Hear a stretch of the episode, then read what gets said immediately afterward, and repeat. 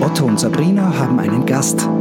Sie reden über Filme. Und Martin nimmt's auf.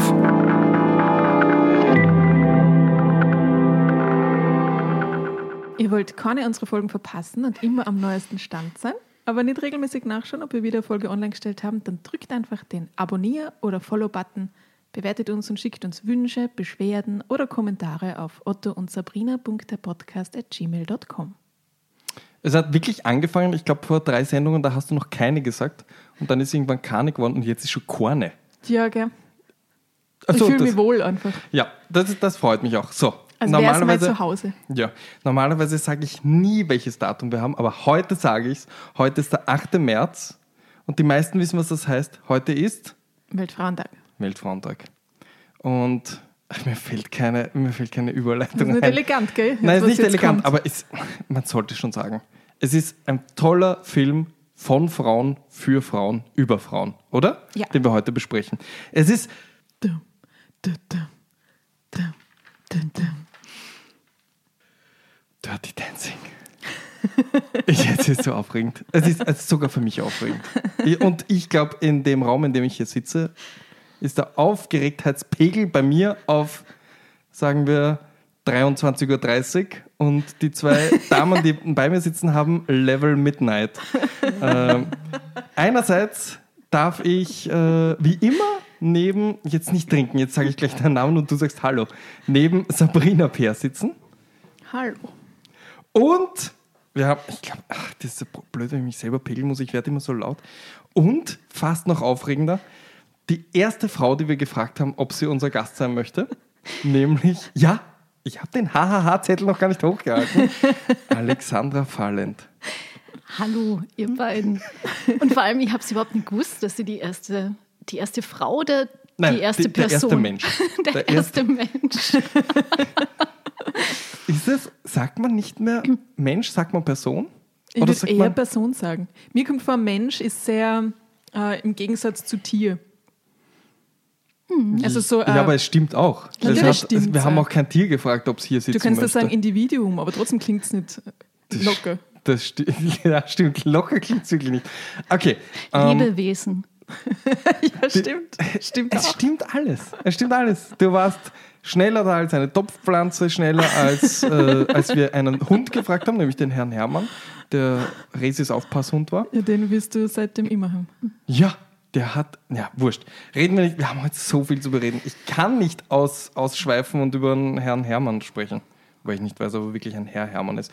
Wir reden heute über Dirty Dancing und ich glaube, es gibt keinen Film, der mit mehr Antizipation, sagt man das so, Ja. äh, behaftet ist wie der, weil es gibt Leute, die haben unseren Podcast noch nie gehört und fragen trotzdem regelmäßig, wann kommt eigentlich die Dirty Dancing äh, Folge. Das heißt, unser Marketing funktioniert. Wir haben es geschafft, dass alle Leute wissen, dass es irgendwann mal eine Dirty Dancing Folge gibt.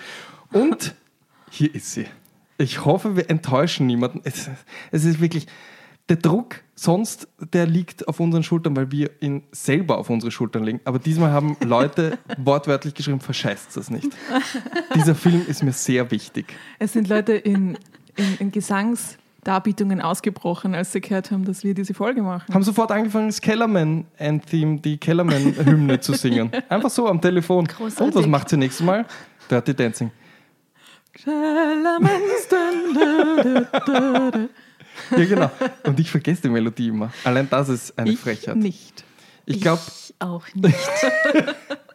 ich glaub, als, als das Gartenbau Dirty Dancing gezeigt hat, war es sehr schnell ausverkauft. Und ähm, die, der, der das organisiert, der äh, Norman Schettler, der geht dann immer auf die Bühne und fragt, wer hat den Film gesehen. Und ich glaube, die Reaktion war noch nie so hundertprozentig so, ja. Geh weg von der Bühne. äh, auf geht's. Geh mal. Wir sind da für den Film und nicht für deine Expertise. Und ich hoffe, die Leute, die hier äh, heute das runtergeladen haben, denken sich nicht das Gleiche, sondern hören uns gern zu, wenn wir jetzt, ich, ich sage voraus, wahrscheinlich zwei Stunden Mindestens. nur mal über die ersten Szenen reden. ähm, wir haben diesmal tatsächlich eine Wassermelone, also falls wir schmatzen hören, sie ist sehr unprofessionell, aber und lässt sich nicht vermeiden. Die hätten wir vielleicht vorher essen sollen. Ja, aber weißt du, das ist jetzt halt so. Das ist jetzt halt so. Okay. Ähm, Jetzt hat er es wieder zurückgelegt, ja, damit er da nicht reinschmatzt ins Mikrofon. Schmachtet. ich lege es jetzt daher, Schmatzen damit ich statt weiß, Schmachten. Ich lege es jetzt daher, damit jeder weiß, dass das meine ist. Ähm, hab, also ich, ich frage jetzt natürlich nicht die Alexandra, die unser Gast ist, sondern ich frage dich, hast du dir überlegt, wie wir das strukturell angehen? Soll ich, soll ich anfangen mit der Inhaltsangabe oder mit dem Recap, äh, mit der Zusammenfassung, mit was oder wollt ihr was? Ich werde ich sofort machen? ins Recap springen, Okay. weil wir können es alle nicht mehr erwarten. Das Jeder hört schon Beste. diese Anfangsmusik. Ja, ähm, die Anfangsmusik. Also passt auf, ich habe äh, mich, wir haben, wir haben den äh, äh, zu unterschiedlichen Zeiten geschaut.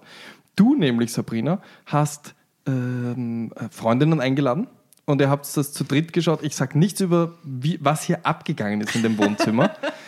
äh, bei eigenen, eigenen Szenen. Und ich, ich habe das sogar für ähm, unseren Instagram-Kanal ähm, fotodokumentiert, habe mich alleine hier mit meinem Blog hingesetzt und alles sehr analytisch festgehalten. Ich glaube, es hat acht Stunden gedauert, weil ich alle paar Minuten auf Pause gedrückt habe, um das zusammenzufassen, was ich gerade erlebt habe. Also das. Und es gab einige, oh, hat er das jetzt wirklich gesagt, Momente, wo ich zurückspulen musste. Und, und so, nein, weißt du, ich, ich habe sehr mitgelebt. Sehr mitgelebt. Und, und jetzt kommt's, ich bin mittlerweile 36 Jahre. Als ich den Film jetzt zum ersten Mal gesehen habe, war ich 35. also es ist wirklich, ich bin ein Spät, Spät, nein, Spätentwickler, das ist ein Blödsinn. Ein Spät-Dirty Dancer. Ja. Definitiv.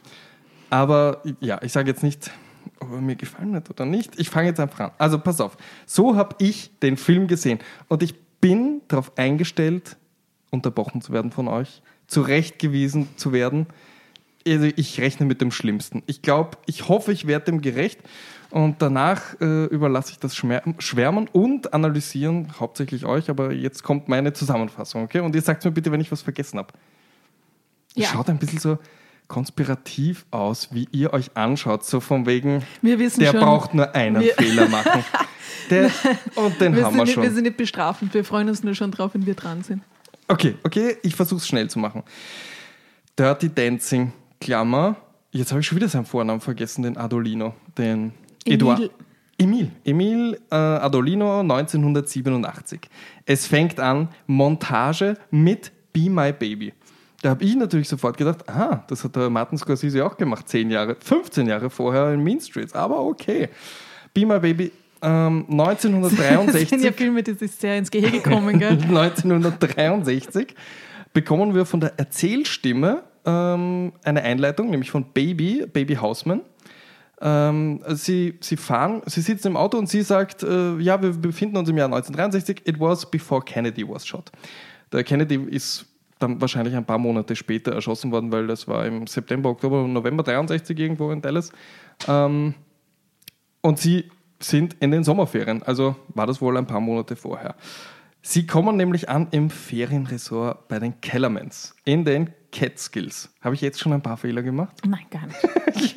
Ich schaue wirklich nervös in eure Gesichter. In der, in der Szene ist ein Blooper versteckt, weil sie eigentlich eine andere Mutter gecastet haben mit blonden Haaren. Das sieht man ein paar Sekunden nur im Anschnitt. Aber die Schauspielerin ist Wirklich? dann krank geworden.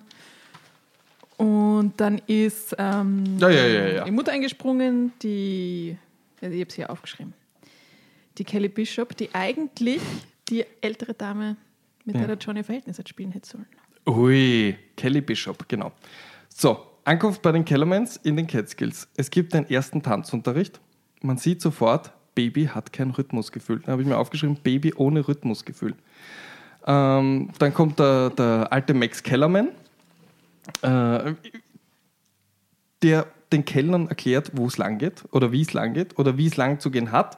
Nämlich, er sagt ihnen, die Kellner jetzt wohlgemerkt, ja. Also auch da muss man sagen, es gibt mehrere ähm, Angestelltenverhältnisse und die Kellner sind so on top, weil das sind die College Boys. Das sind die, die von Harvard, von Yale, von äh, wo auch immer herkommen und mit den Töchtern verschusselt werden sollen. Er sagt nämlich, flirt with the daughters, also the dogs. Was, ich weiß nicht, was er im Deutschen sagt, aber es ist kein schöner Satz. Also er sagt ihnen, auch mit den Allerhässlichsten sollen sie da aufs Tanzparkett und auf Tuchfühlung gehen. Ähm, dann gibt es den Auftritt der Tänzer. Der Tänzer und Entertainer. Die sind eindeutig eine Klasse drunter. Das sind nicht die College Kids. Das sind eher die, die sich irgendwie ihr Zubrot mit dem Tanzen verdienen und das nicht als Sommerjob machen, weil der Vater vom Golfplatz gesagt hat, sie sollen zu den Kellermans gehen zum Arbeiten. Die müssen wirklich dort arbeiten, um zu überleben. Das sind die Tänzer und Entertainer. Ähm, und es gibt natürlich eine Rivalität zwischen den beiden. Dann gibt es einen weiteren Auftritt, nämlich Neil Kellerman. Das ist der. Sohn. Nein, der Enkel, Enkel. vom Ah, Max Enkel. Kellerman. Otto 1 und Bruno 0. ähm, ja, so ist das. so, aber das Wichtigste habe ich jetzt, und damit das, äh, die letzte Immobilie im, ähm, bei, den, bei den auftretenden Personen, nämlich Johnny Castle tritt auf als einer der Tänzer. Und somit haben wir die Housemans, die Kellermans und den Castle. Möchte ich nur mal sagen. Ja, okay. Aber Baby hat ihn ja schon vorher gesehen. Baby hat ihn. Mh, wo sicher, hat er Baby geht- ihn vorher gesehen? Als es gibt diese Tanzszene, irgendwas, und dann spaziert er da vorbei. Sie sieht ihn nur so über die Tanzenden und das ist irgendwie so ein Nachmittags-Tanzkurs. Und er geht schon vorbei mit seiner Lederjacke und schaut schon Wo ich geschrieben habe. Baby ohne Rhythmusgefühl. Genau. Da habe ich ganz. Also ich schau, das ist das Problem, wenn man einen Film schaut und gleichzeitig sich Notizen macht. Man verpasst, dass Patrick Swayze da schon vorbeigegangen ist. Ja, und sie schaut ihm dann schon so nach, so, uh, who's that dude? Okay, dann passt der übernächste Satz nicht mehr, das muss ich mir gleich merken. So, ähm, Baby, äh, mit wem spricht sie? Mit Max Kellerman, dem. Nein, Max Kellerman ist der alte Mit Kellerman. Neil. Mit Neil Kellerman, danke. Und er sagt zu ihr, suffisant, na Baby, du gehst aufs College und was machst du da? Was machen die jungen Damen? Ich glaube, das wissen wir spätestens seit dem Mona Lisa-Film mit äh, Julia Roberts. Sie studieren entweder Literatur oder Kunstgeschichte. Und ich glaube, das fragt er auch. Und was machst du? Literatur oder Kunstgeschichte? Und sie ist antwortet, finde ich schon mal eine super Antwort. Nein, Economics of Underdeveloped Countries. da habe ich mir gedacht, hey Baby, ich bin in deinem Corner. Foreshadowing. ähm, dann äh, kommen die Tänzer rein und ich dachte, das ist der zweite Auftritt, aber wie ich jetzt gelernt habe, der dritte Auftritt von Johnny Castle mit seiner Tänzer Tanzpartnerin Penny. Sie kommen nämlich und mischen sich unter das Volk, um ihnen zu zeigen, wie man den Mambo tanzt, um Werbung zu machen für ihre Tanzkurse. Äh, das ist somit der erste professionelle Tanz, der mir aufgefallen ist. Minute 11. Baby is hooked, habe ich mir aufgeschrieben. Aber scheinbar war das schon vorher der Fall. So, dann äh, das Einzige, was mir filmisch aufgefallen ist, was, was ich wirklich toll fand, äh, du bist in der Zaubershow ähm, mit dem Newman aus Seinfeld, der Baby durch auseinanderschneidet. Und Stan. Stan, danke. Das ist unglaublich. Ich glaube, wenn ich das in der Nacht so abfragen würde, würden die Antworten genauso schnell kommen. Stan, Newman aus Seinfeld für mich. Ähm, und man sieht aus Babys Sicht das Bild gedreht. Und da habe ich mir gedacht, boah, Nouvelle Vague 1987, der Film hat mich immer mehr. Ähm, und jetzt kommt wahrscheinlich eine der wichtigsten Szenen, nämlich es wird ja alles zu Fahrt, weil das Bild ist auf die Seite gekippt. Es sind nur alte Menschen in diesem, äh, bei dieser Zaubershow. Sie denkt sich, da gehöre ich nicht hin. Wo gehöre ich hin? Was macht dieser Typ mit drei Wassermelonen? Sie geht zu na, jetzt kommt schon das erste heftige, wirklich heftige Kopfschütteln. Nein, gar nicht. Sie kriegt ja dann äh, ein Huhn. Sie Genau. kriegt ein Huhn, als sie runtergeht von der, als Belohnung für die, dass sie mitgemacht hat und sich auseinandersägen hat lassen. Die fragen mich immer, das gibt sie dann so nonchalant zurück. Frag mich immer, was mit dem Huhn passiert ist. Warte, reden wir von einem echten Huhn oder von Ja, einem Gummihuhn? Echt, echtes Huhn. Ah, ja, ja, okay. Also, wenn ich mir jetzt wirklich. Das ist Wahnsinn. Aber Sie was geht ich für Details Sie ausgelassen habe. sie geht so runter von der Bühne und gibt das Huhn so ganz selbstverständlich irgendwem ab, so als wäre das halt der Prop Ja. von irgendeiner von irgendeiner Aufführung. Aber wie involviert ist sie tatsächlich zu dem Zeitpunkt schon in die ganzen, ins ganze Entertainment at Kellermans? Also ich Also, erstens, ich glaube nicht, dass ihr erster Sommer bei den Kellermans ist. Obwohl, obwohl er wird ja. Kellerman stellt sich vor. Also, ich nehme es Ja. wieder zurück, spule mir zurück, als ob ich es nie gesagt hätte. Okay, gibt es noch was Wichtiges zu dem Huhn zu sagen oder kann ich endlich zu den Wassermelonen zurückkommen? ich meine, ich glaube, du hast nicht erwähnt, dass sie, Bitte, was habe ich nicht erwähnt? Sag. dass sie Billy vorher schon kennengelernt hat, der die Wassermelonen Billy. trägt. Billy, ähm, äh, sein. Billy Castle. Ich glaube, er heißt auch Billy Castle. Kann das sein? Wahrscheinlich, ja. Okay. Nein, ich habe es mir aufgeschrieben, Billy Kostecki. Kostecki, das italienische Wort für äh, Balkon wahrscheinlich. damit wir alle. Johnny Castle hätte ja ursprünglich ein Italiener sein sollen, aber weil Patrick Swayze gecastet worden ist, haben sie das dann aufgehört. Ja, ja, ja. Zu viel Hintergrundwissen während meines Recaps hier ist Aber wirklich nicht erlaubt. Billy. Wassermelonen. Äh, Billy, wie ich ihn gerne nenne, hat drei Wassermelonen in der Hand und ist irgendwo auf dem Weg zu Schmutz und verbotener Liebe. Und das sind gewaltige wa- Wassermelonen. Es sind gewaltige Wassermelonen. Und ähm, Baby. Zwei Ja. oder drei? Es sind drei. drei. Es sind drei lange, saftige Wassermelonen. Nein, sowas Riesiges habe ich noch nie gesehen. Für was brauchen sie all diese Wassermelonen? Es ist tatsächlich, es werden viele Fragen beantwortet, aber das ist keine davon. Da, da können wir nur spekulieren. So, Wassermelonen, ich habe mir aufgeschrieben, Minute 15 Dirty Dancing. Da, also da weiß ich genau, was gemeint ist. Weil sie nimmt ihm eine Wassermelone ab, sie werden äh, eingelassen in die Welt äh, der Tänzerinnen und Tänzer der Catskills. Also ich glaube, dort sind alle als Tänzerinnen, also alle, die dort wohnen, sind als Tänzerinnen und Tänzer angestellt. So, sie gehen rein und dort ist, äh, was, was soll ich sagen? Da, da riecht es nach Sünde. Ähm, dort wird gedirty danced. Dirty gedanced. Oder gedirty gedanced. Je nachdem, in welchem Teil von Österreich oder Deutschland man aufgewachsen ist. Oder der Schweiz. Ähm, der Dirty Dancen ist nichts anderes als Sex mit Hosen und Röcken an.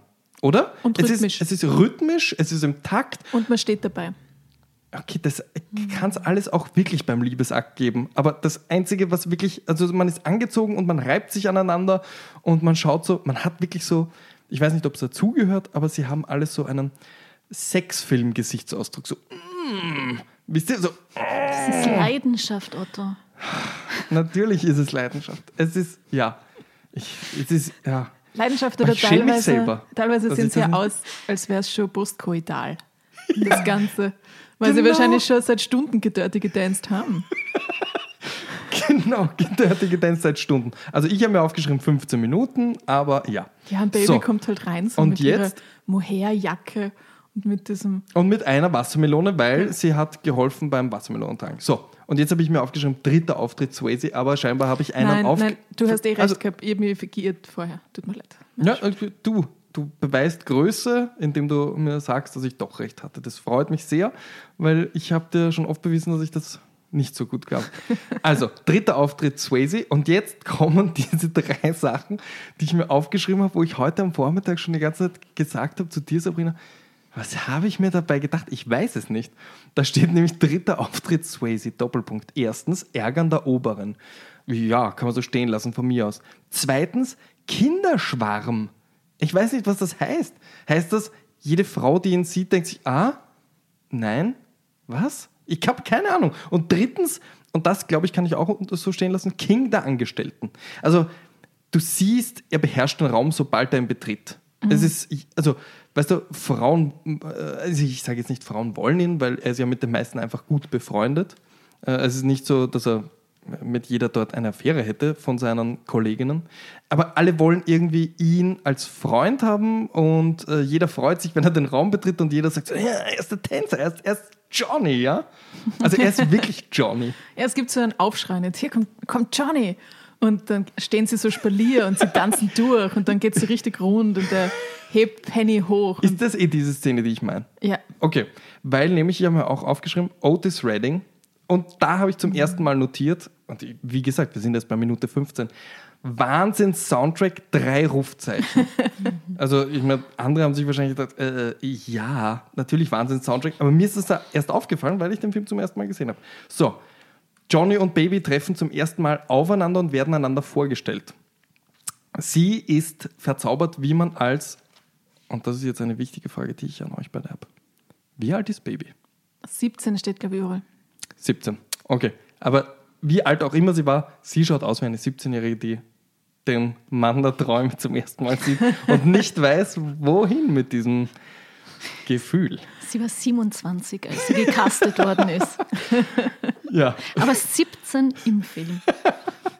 Ich, Ja, aber es gibt sehr viele Szenen, wo es dann problematisch gewesen wäre, wenn man wirklich eine 17-Jährige auch gecastet hätte. Sage ich einmal. Vor allem die, die was man dann rausgeschnitten hat.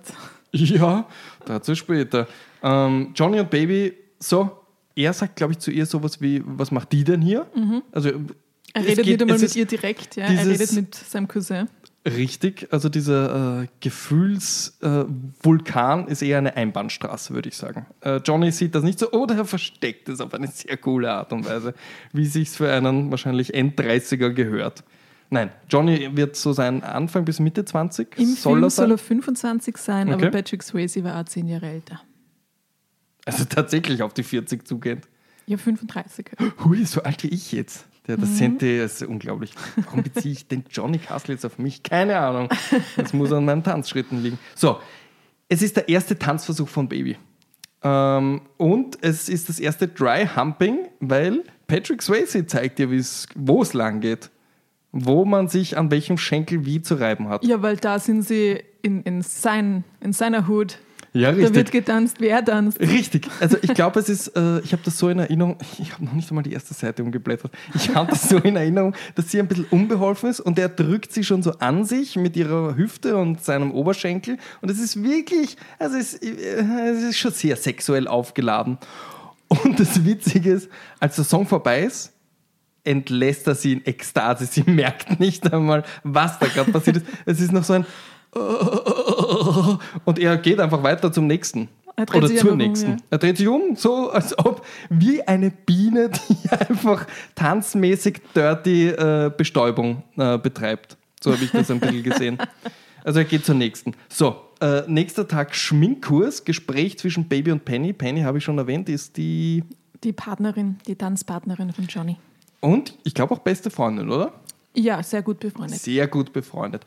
Und da gibt es ein sehr schönes Gespräch zwischen Baby und Penny, wo sie sich gegenseitig quasi ähm, beteuern, dass sie die jeweils andere ähm, ähm, beneiden um ihre Herkunft, um ihre Situation, wie auch immer. Also Penny, ähm, Baby sieht in Penny diesen Freigeist und dieses, ja, sie ist an nichts gebunden und Penny vermisst genau das, nämlich, äh, du, ich hätte gerne einen Vater und wüsste, ich habe jetzt vor mir eine Zukunft, die voller äh, College-Ausbildung und, und Möglichkeiten vor mir ist, habe ich aber nicht. Ja, und sie, Baby ist vor allem begeistert vom Tanzen.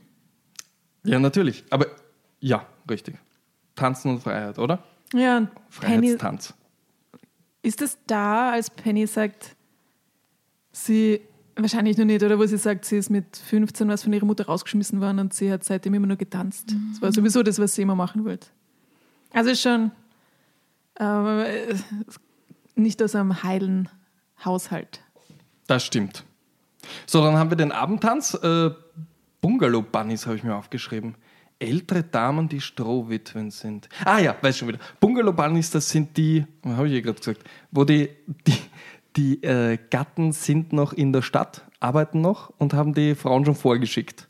Und da frage ich mich, ich meine, diese Bungalow Bunnies, das sind so quasi die, die, ähm, die Skihütten, Hasen oder wie sagt man da? Ah, da gibt es ein Wort. Gut. Ja, weiß Keine ich nicht, was die, diese Touristinnen, die, die Hansi Hinterseer, ähm, auf die Hansi Hinterseer Skilehrer warten. Ja, ich nehme dein Wort dafür. Ich Okay, aber ich habe eben kein Wort dafür. Das ist es. Aber ich glaube, so kann man sich das vorstellen, oder? Dann ähm, wird die Schwester Lisa angemacht, habe ich mir hier geschrieben, vom Ungustelkellner. Ah, Stern, Robbie Gould. Robbie, danke. schön. Robbie Gould. Robbie Gould äh, wird auch immer so vorgestellt als, ja, das ist einer der College Boys. Die, Genau, der Medi oder Medizin- Jura Medizin Medizinstudent. studieren wird. Und so als die, ja, als einer der Guten der möglichen zukünftigen Schwiegersöhne verkauft wird. Er ist aber kein guter möglicher äh, Schwiegersohn Oh für no. die Eltern von Penny, falls es die noch gibt, denn Penny ist schwanger von ihm.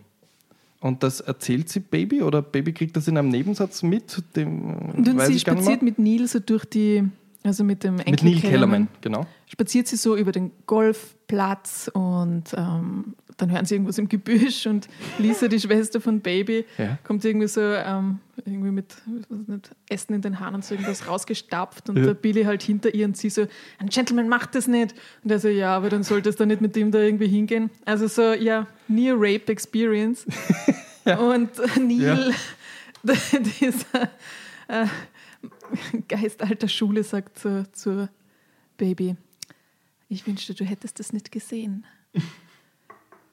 Ich zeig dir aber, was ist sonst nur. Hast du einen Hunger? Wir können einfach in die Küche gehen und da kannst du alles nehmen, weil ich bin da daheim.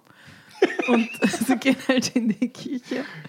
Und da sieht ein Baby, als sie irgendwie saure Gurken aus dem Kühlschrank holen, dass Penny im Eck sitzt und heult. Und deshalb lockt sie ihn Neil weg und holt dann Johnny und sein Cousin. Genau. Dann habe ich das aber da falsch. Also, ich glaube, ich hätte dich die Zusammenfassung machen lassen. Ich habe hier noch stehen: Baby zu Robbie. You disgust me, stay away from my sister. Du ekelst mich an, bleib von meiner Schwester. Ich glaube, sie kommt geht erst viel zu. später. Naja, viel später kann es nicht sein, weil es steht in der nächsten Zeile. es steht in der nächsten Zeile. Also, ich glaube, es war ungefähr in den fünf Minuten. Ja, aber es Szene. muss auf jeden Fall sein, glaub- nachdem Penny ihr erzählt hat, dass, dass er sie, dass Robbie sie geschwängert hat und, Und sich sehr jetzt wohl der, weiß. Genau, das weiß und sich aus der Affäre ziehen will. Ah, da sagt sie ja sowas wie, ja, aber Robbie würde sowas nie tun. Ich sag ihm einfach, dass du dieses Problem ist. Und sie sagt so, "Oh, Baby, er weiß es doch. War das diese Szene? Ja, es ist sie, also da, hier ist der Cousin, der, der, der Billy nur irgendwie wichtig, weil er halt so irgendwie die Vermittlerrolle zwischen Johnny und, und Baby einnimmt, weil der ist nur so mit und sie steht halt hinten und schaut so zu und die anderen würden sie eigentlich ins Gespräch nicht einbeziehen. Aber ähm, der Robbie, äh, der Billy sagt dann halt, ja, Penny hat halt dieses, dieses Problem und es gibt einen, einen, einen Typ, der halt durchgeht, einen Spezialisten. Sie umschreiben das immer so euphemistisch, dass da einer herumgeht und Abtreibungen vollführt. Aber es kostet halt so und so viel Geld. Nicht so und so viel. 250 Dollar. Okay. Und ich habe äh, wieder mal den Inflationsrechner hergenommen. Das sind immerhin 2100 Dollar heute. Also nicht wenig Geld. Ja, und dann, Und sie fragt den Vater eben, dann eben fällt der Name ähm, Billy, äh, Robbie, jetzt verwechsel ich die ganze Zeit, äh, Mhm. Robbie und da mischt sich dann Baby ein und sagt, ja, aber sie weiß, dass Robbie so viel Geld hat, das hat er selber erzählt. das, und das dann sagt er nämlich Benny, immer, nachdem er sich vorstellt. Hallo, ich bin Robbie und ich, habe hab immer so und so viel 250 Geld. Dollar einstecken. Und mein Lieblingsbuch ist Fountainhead von Ayn Rand. Man nennt mich Robbie Abtreibungsgeld Gould. Und dann sagt Penny halt so, Baby. Also irgendwie pay, Baby. You're a Baby. Nein, im Deutschen sagt sie Baby. Sagt, Baby, you're a baby. Im Deutschen sagt sie Baby.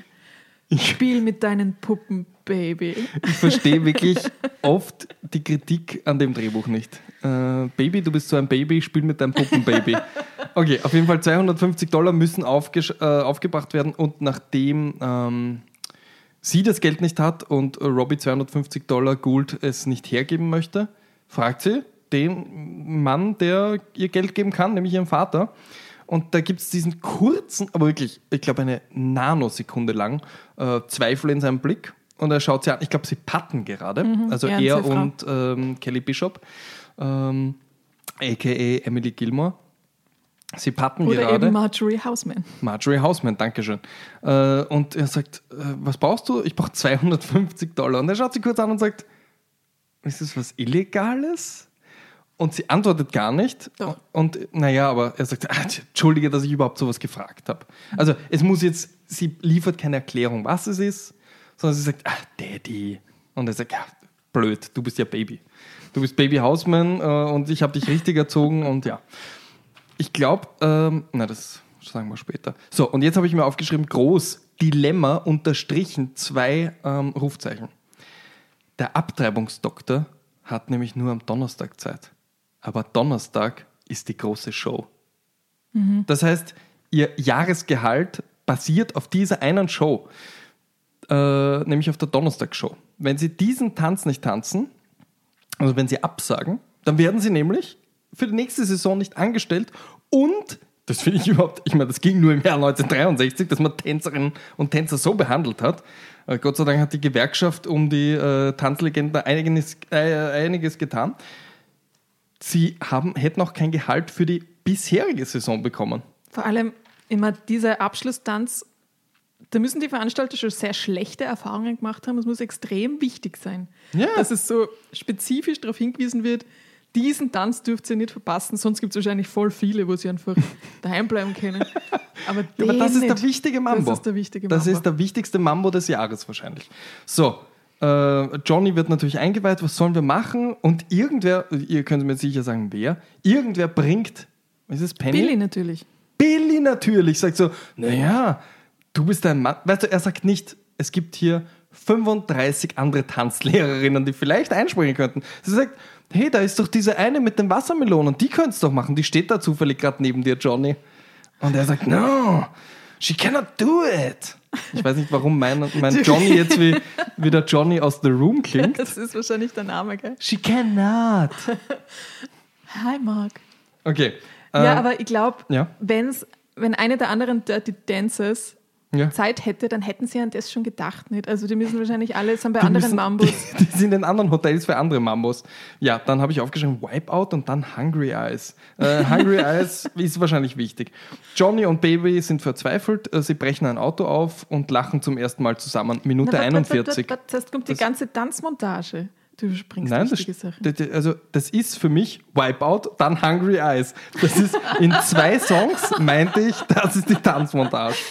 Es kommt die Tanzmontage und man sieht quasi live, wie Baby äh, zum Tanzen lernt. Ja, richtig. Aber da geht es wirklich um die Grundschritte. Also es ist, ich glaube, ähnlich, ein ähnliches Konzept wie Dancing Stars, dass du einen Profi hast, der um die Amateurin herum tanzt und sie muss im richtigen Moment äh, die Arme heben und im richtigen Moment im, im äh, Takt die richtigen Schritte gehen. Aber die Show passiert um sie herum, deswegen ist es bei dem Mambo noch möglich. Jennifer Grey ist übrigens Dancing Star Gewinnerin.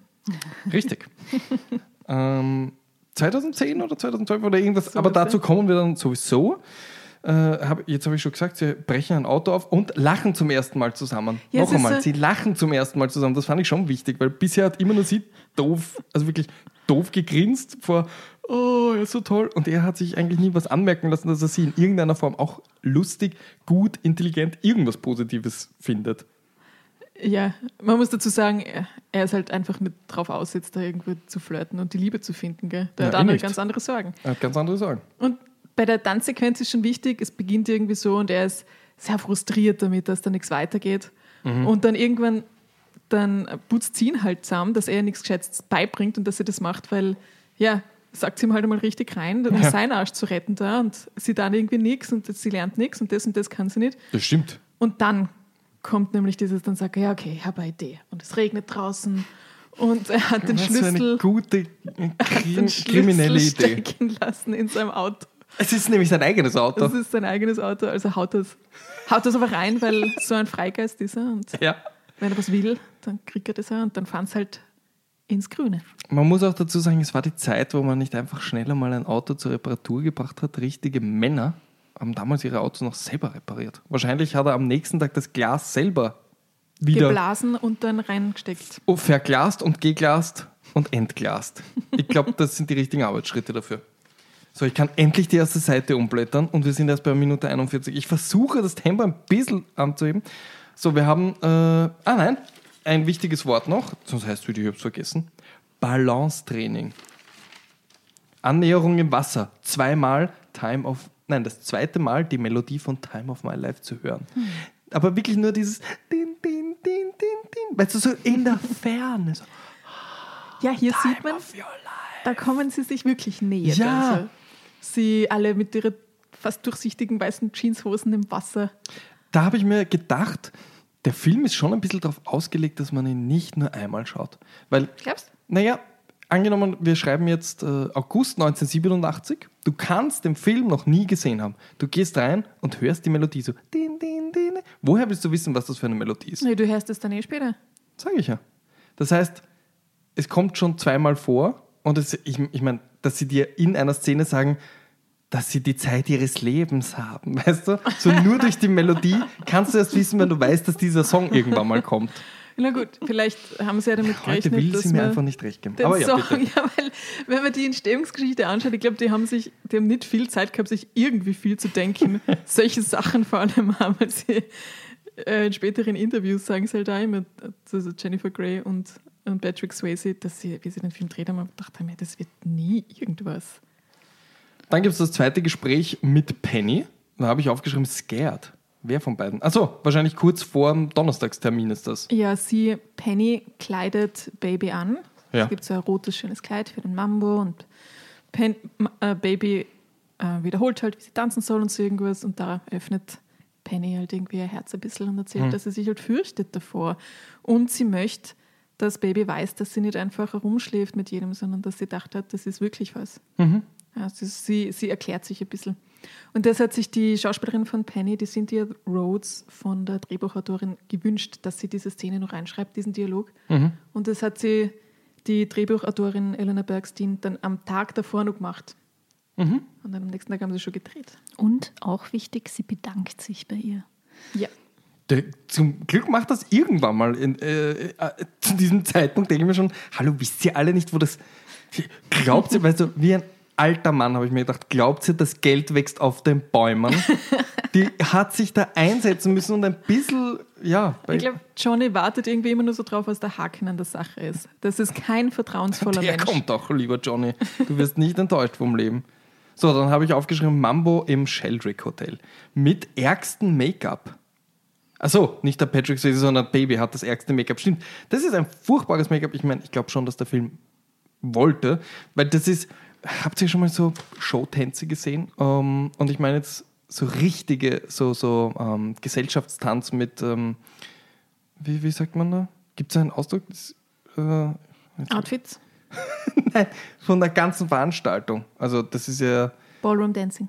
Ballroom Dancing. Genau das ist es. Und die haben ja wie von Make-up-Pistolen solche, solche angemalten Gesichter, so wie. Dass man von Synchronschwimmerinnen. weit weg den Damit man auch sieht. vollkommen richtig. Und so wirkt das, was äh, sie mit Baby da gemacht haben. Mhm. Ich weiß nicht warum, aber das ist mir im Gedächtnis geblieben. Es war so ein Hui.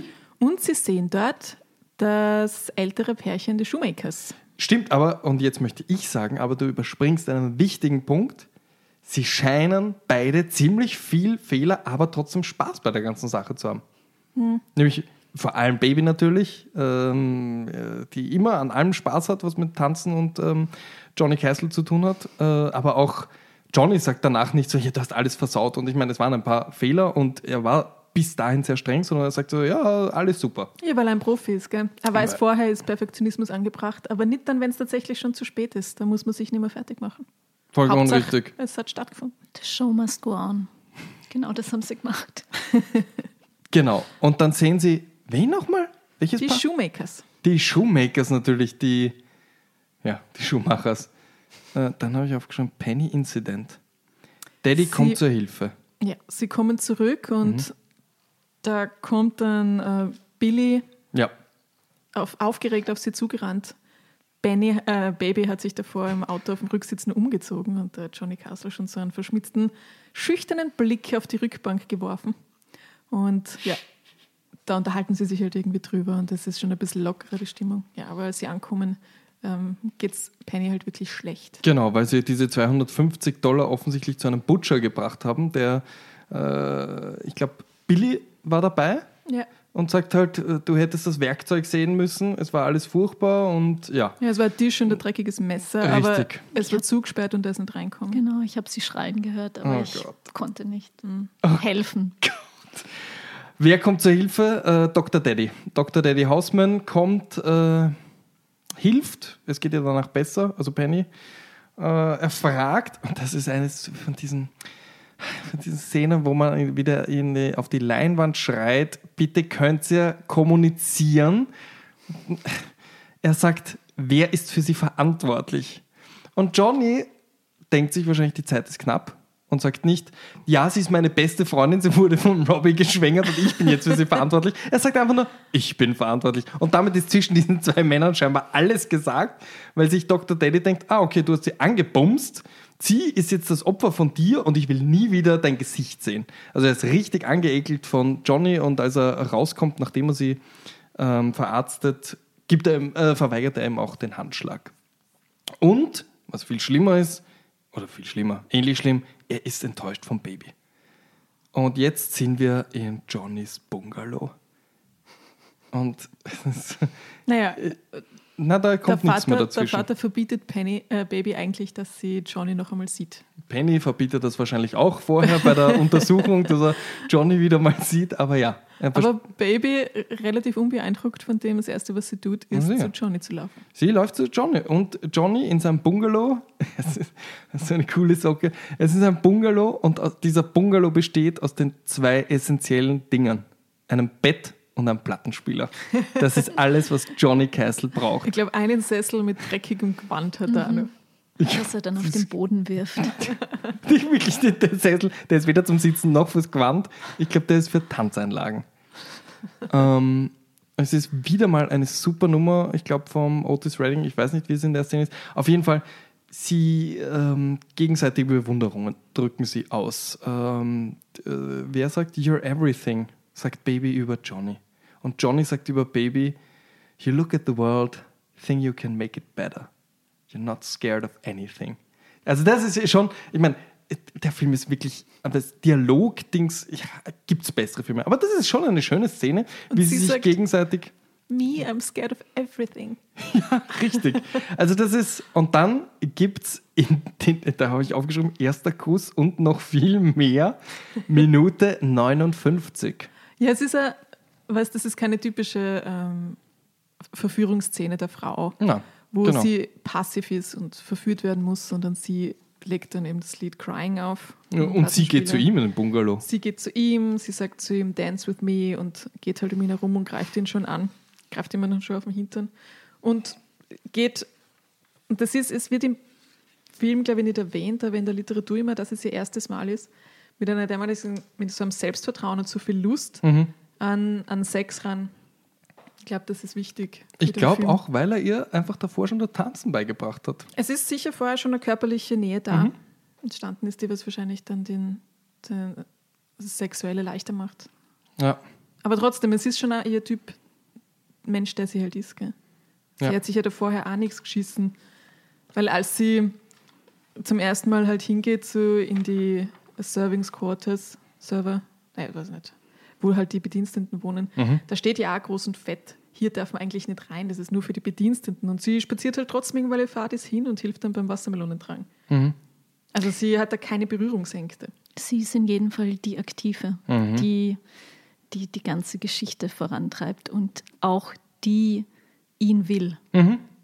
Bevor, Anfang an, bevor ja. er sie will. Also es ist, das Wirklich Besondere ist ja, das ist so Sie auch muss der nicht, es muss nicht so sein, dass der Mann sie sieht, Johnny halt, und sich verliebt in ihre Schönheit. Mhm. Das ist überhaupt nicht der Fall, sondern durch ähm, all die Aktionen, die sie setzt und die Dinge, und dass sie ihn rettet und Freunde von ihm rettet und da permanent halt ja, die aktive Kraft ist, dadurch verführt sie ihn dann.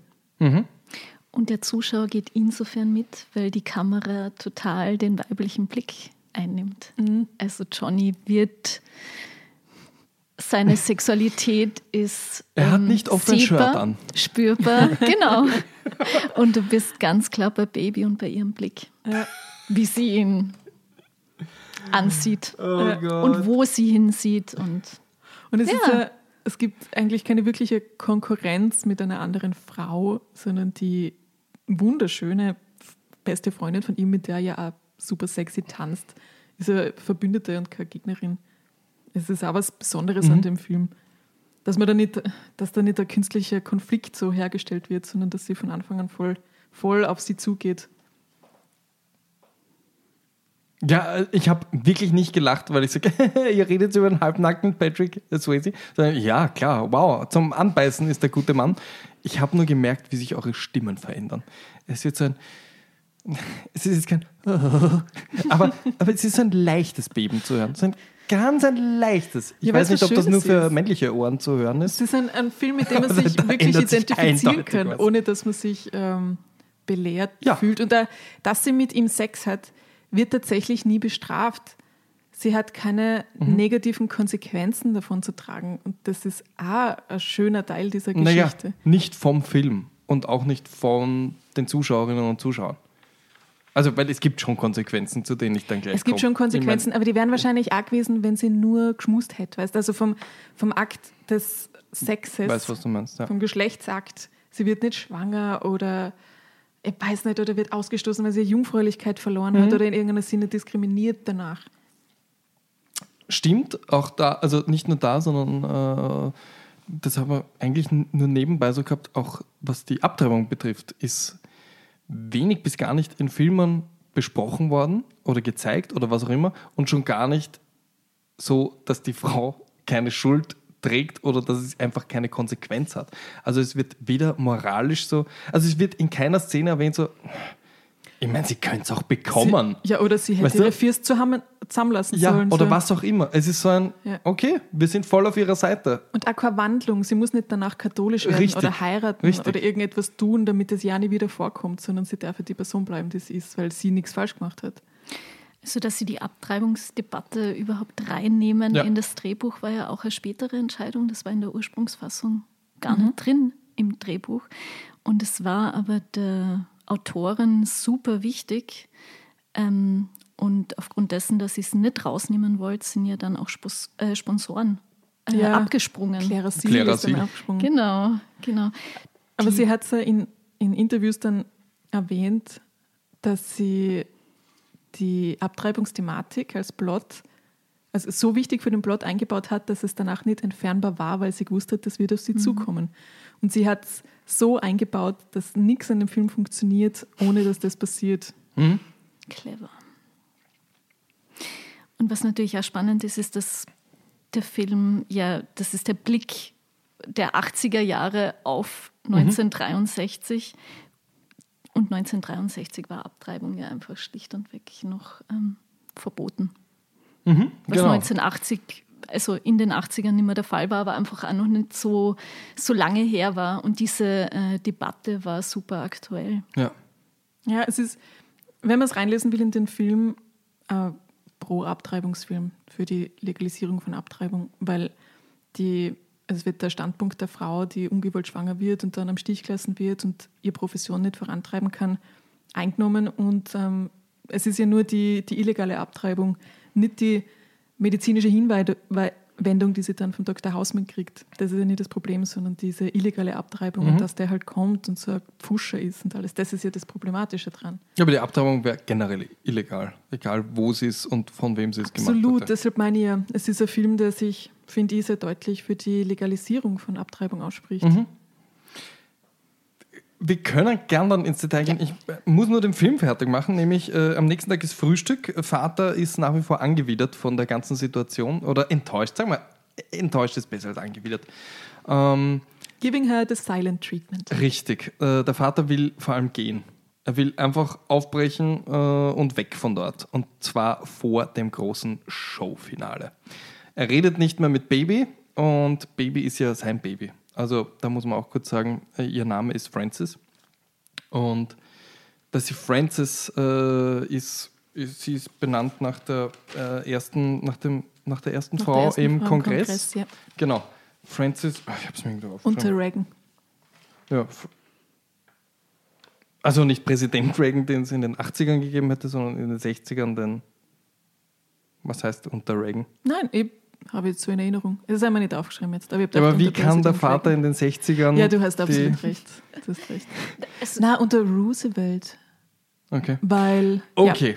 Ja. Ähm, bevor wir da jetzt viel Falsches sagen, sie ist nach einer wichtigen politischen Figur benannt, äh, Frances Weiler. Und das sieht man in dieser Szene so wunderbar. Ich finde, das ist eine meiner Lieblingsszenen vom Vater. Wie heißt der Schauspieler nochmal? Das ist der. Jerry Orbach. Genau, der. Jerry Orbach, den man, den man aus ähm, Law and Order, glaube ich, kennt. Ähm, auf jeden Fall, es ist diese Frühstück Silent Treatment, wie du schon gesagt hast. Und er hat halt große Erwartungen an seine Tochter Frances. Äh, er sagt ja auch irgendwann mal, sie wird die Welt ändern. Das ist unsere Tochter Frances, sie wird die Welt ändern. Dann fragt er Max, Max Kellerman, glaube ich, ja, und was macht die andere? Und, und die Baby sagt, was ich ziemlich überheblich finde, sie wird sie dekorieren. Ähm, Aber man muss sagen, sie ist halt 17, gell? ja, aber sie ist schon ein bisschen Arsch zur Schwester. Die Schwester das ist umgekehrt nicht so ungut zu Baby, Das möchte ich schon, schon sagen. Und die Schwester hat es wirklich nicht leicht, weil, und jetzt komme ich zu der Szene, der Vater nimmt sie auch nicht ernst. Weil dadurch, dass er die eine ähm, mit Schweigen bestraft, muss er mit irgendwem anderen reden. Und nachdem er sicher nicht mit seiner Frau redet, fragt er die Schwester, und was willst du dann später singen? Während er diese Frage stellt, ist er schon selbst gelangweilt Sie antwortet und während sie antwortet, steht er auf und geht. Und sie steht auf und rennt nach, während sie nur weitere Sachen vorschlägt. Es ist so traurig. Also die Schwester Lisa, die ich, ähm, ja, die fällt nicht viel auf, aber ich glaube, die habe ich auch danach nie wieder in einem Film gesehen. Ähm, aber ich fand sie schon irgendwie eine Person. Also, weißt du, sie war, sie war nicht Darst Nebendarstellerin genug, um einfach nicht aufzufallen. Also ich könnte sie einem Phantomzeichner sofort beschreiben. Sie War schon ja- eine Erscheinung. Die Jane Bruckner, die sie gespielt hat, ist eine weiter Schauspielerin geblieben, aber sie hat nie einen So wie so Durchbruch. viele. Ja, sie hat es dann nie zu größerer Berühmtheit geschafft. Genau. Dann habe ich aufgeschrieben, Penny Besserung. Also, es geht ihr einfach besser. Und Schau, wirklich diese kurzen Sätze, statt dass ich es ausschreibe. Äh, der Johnny soll die Finger vom Baby lassen. Sagt Penny zu Johnny. Sie sagt zu ihm, du müsstest das doch besser wissen. Weil nämlich Johnny seinen Kolleginnen und Kollegen gesagt hat, Finger weg von denen. So quasi, lasst die Kellner das machen, die sind dafür angestellt. Wir kümmern uns um die Witwen und äh, ja, und um die älteren Herrschaften und flirten ein bisschen mit denen. Die Kinder, von denen lieber die Finger halten. So, und jetzt sagt sie, hallo, das hast du mir erklärt, Johnny, und jetzt äh, fummelst du da selber mit Baby rum. Also, und das wird alles nicht, also ich glaube, sie sagt, dass, sie, dass er die Finger von ihr lassen soll, aber dass es überhaupt schon was gibt zwischen ihm und Baby, das wird in zwei Blicken erzählt. Ja. Also sie reden nicht großartig darüber, was auch wieder viel über die Beziehung zwischen Penny und äh, Johnny sagt, die fast geschwisterlich ist, möchte ich sagen. Oder über die eindeutigen Zeichen, die Baby aussendet. Du tust so, als ob sie in jeder Szene so ihre Hüfte schwingen würde. Nein, aber sie ist kein. Sie, ist, sie, sie redet nicht über einen heißen Brei rum, nicht? Sie weiß, was sie will und sie zeigt sie ganz deutlich. Und Richtig. Da gibt es keinen Kompromiss. Johnny nimmt sich diesen Ratschlag genau für zwei Sekunden zu Herzen, weil er geht raus und mit Baby im Regen. Äh, Sextalk habe ich da stehen. Die ist, ah, ja, richtig. Sie will fragt, Schluss machen Sie will Schluss machen. Und Baby fragt zum ersten Mal nach, wie das so mit, mit den äh, Witwen, will ich immer sagen, mit diesen ähm, Strohwitwen ist. Und er sagt, die, das, ist, das ist wieder eines von diesen Sachen im Drehbuch, wo ich, wo ich sagen muss, äh, wirklich. Johnny sagt nämlich, these women, they're using me, die benutzen mich. Ja. Will er mir erklären, ich meine, ein Mitte 20-Jähriger, der wahrscheinlich schon früh angefangen hat, das alles zu entdecken, die Welt, hat er wirklich von irgendeiner geglaubt, äh, es wird die große Liebe sein? Ist er zu, auf die zugegangen und hat gesagt so, hey, wir kennen uns noch nicht. Ich bin übrigens Johnny. Ich weiß, Sie haben meinen Ehemann, aber vielleicht könnten wir uns wirklich ineinander verlieben. Was heißt äh, der using me? Das habe ich, das habe ich nicht ganz verstanden. Nein, aber ich glaube, wenn man es meine, umgekehrt ist sowieso, ja. wenn man es umdrehen tät, und das wäre eine Frau, die das erzählt über ältere Männer, die mit ihr schlafen und ihr dann halt, die sie der angestellt ist, sagen wir, das wäre die Penny. Mhm. Und es gibt alte Männer, die einfach erwarten, dass sie mit ihnen schläft Mhm. und dafür gibt er ihr dann vielleicht so einen, einen kleinen Ring, da wird man da viel mehr mitfühlen. Ich glaube das schon, dass ähm, man nur weil er ein Mann ist, heißt das ja nicht, dass er Ja, automatisch voll den Spaß drin hat. Er sagt dann eh manchmal, Darum geht es nicht. da wacht er dann auf und in irgendeinem Hotelzimmer und wird mit Diamanten überhaupt am nächsten Tag überhaupt nichts mehr. Also es ist weit weg von einer gleich, Ja, aber gleichen was wollte? Beziehung. Hat er Nein. sich gedacht, dass, Er möchte dass da was Ernstes er draus möchte werden wahrscheinlich könnte? das nicht tun müssen, aber er muss es wahrscheinlich. Es wird ihm einfach ganz klar gezeigt, dass es eine Dienstleistung ist, dadurch, dass er dafür bezahlt wird. Und das ist Okay. Ja. Es ist ja, nicht, Nein, nein, ich, leidet. ich, ich, ich leide wirklich, dass ihr wirklich. es ist ja offensichtlich auch keine freie Entscheidung, weil als er dann die ähm, Vivian Pressman ablehnt, Ja. eh sehr höflich, ist sie dann Was erst die, die sich, vorkommt.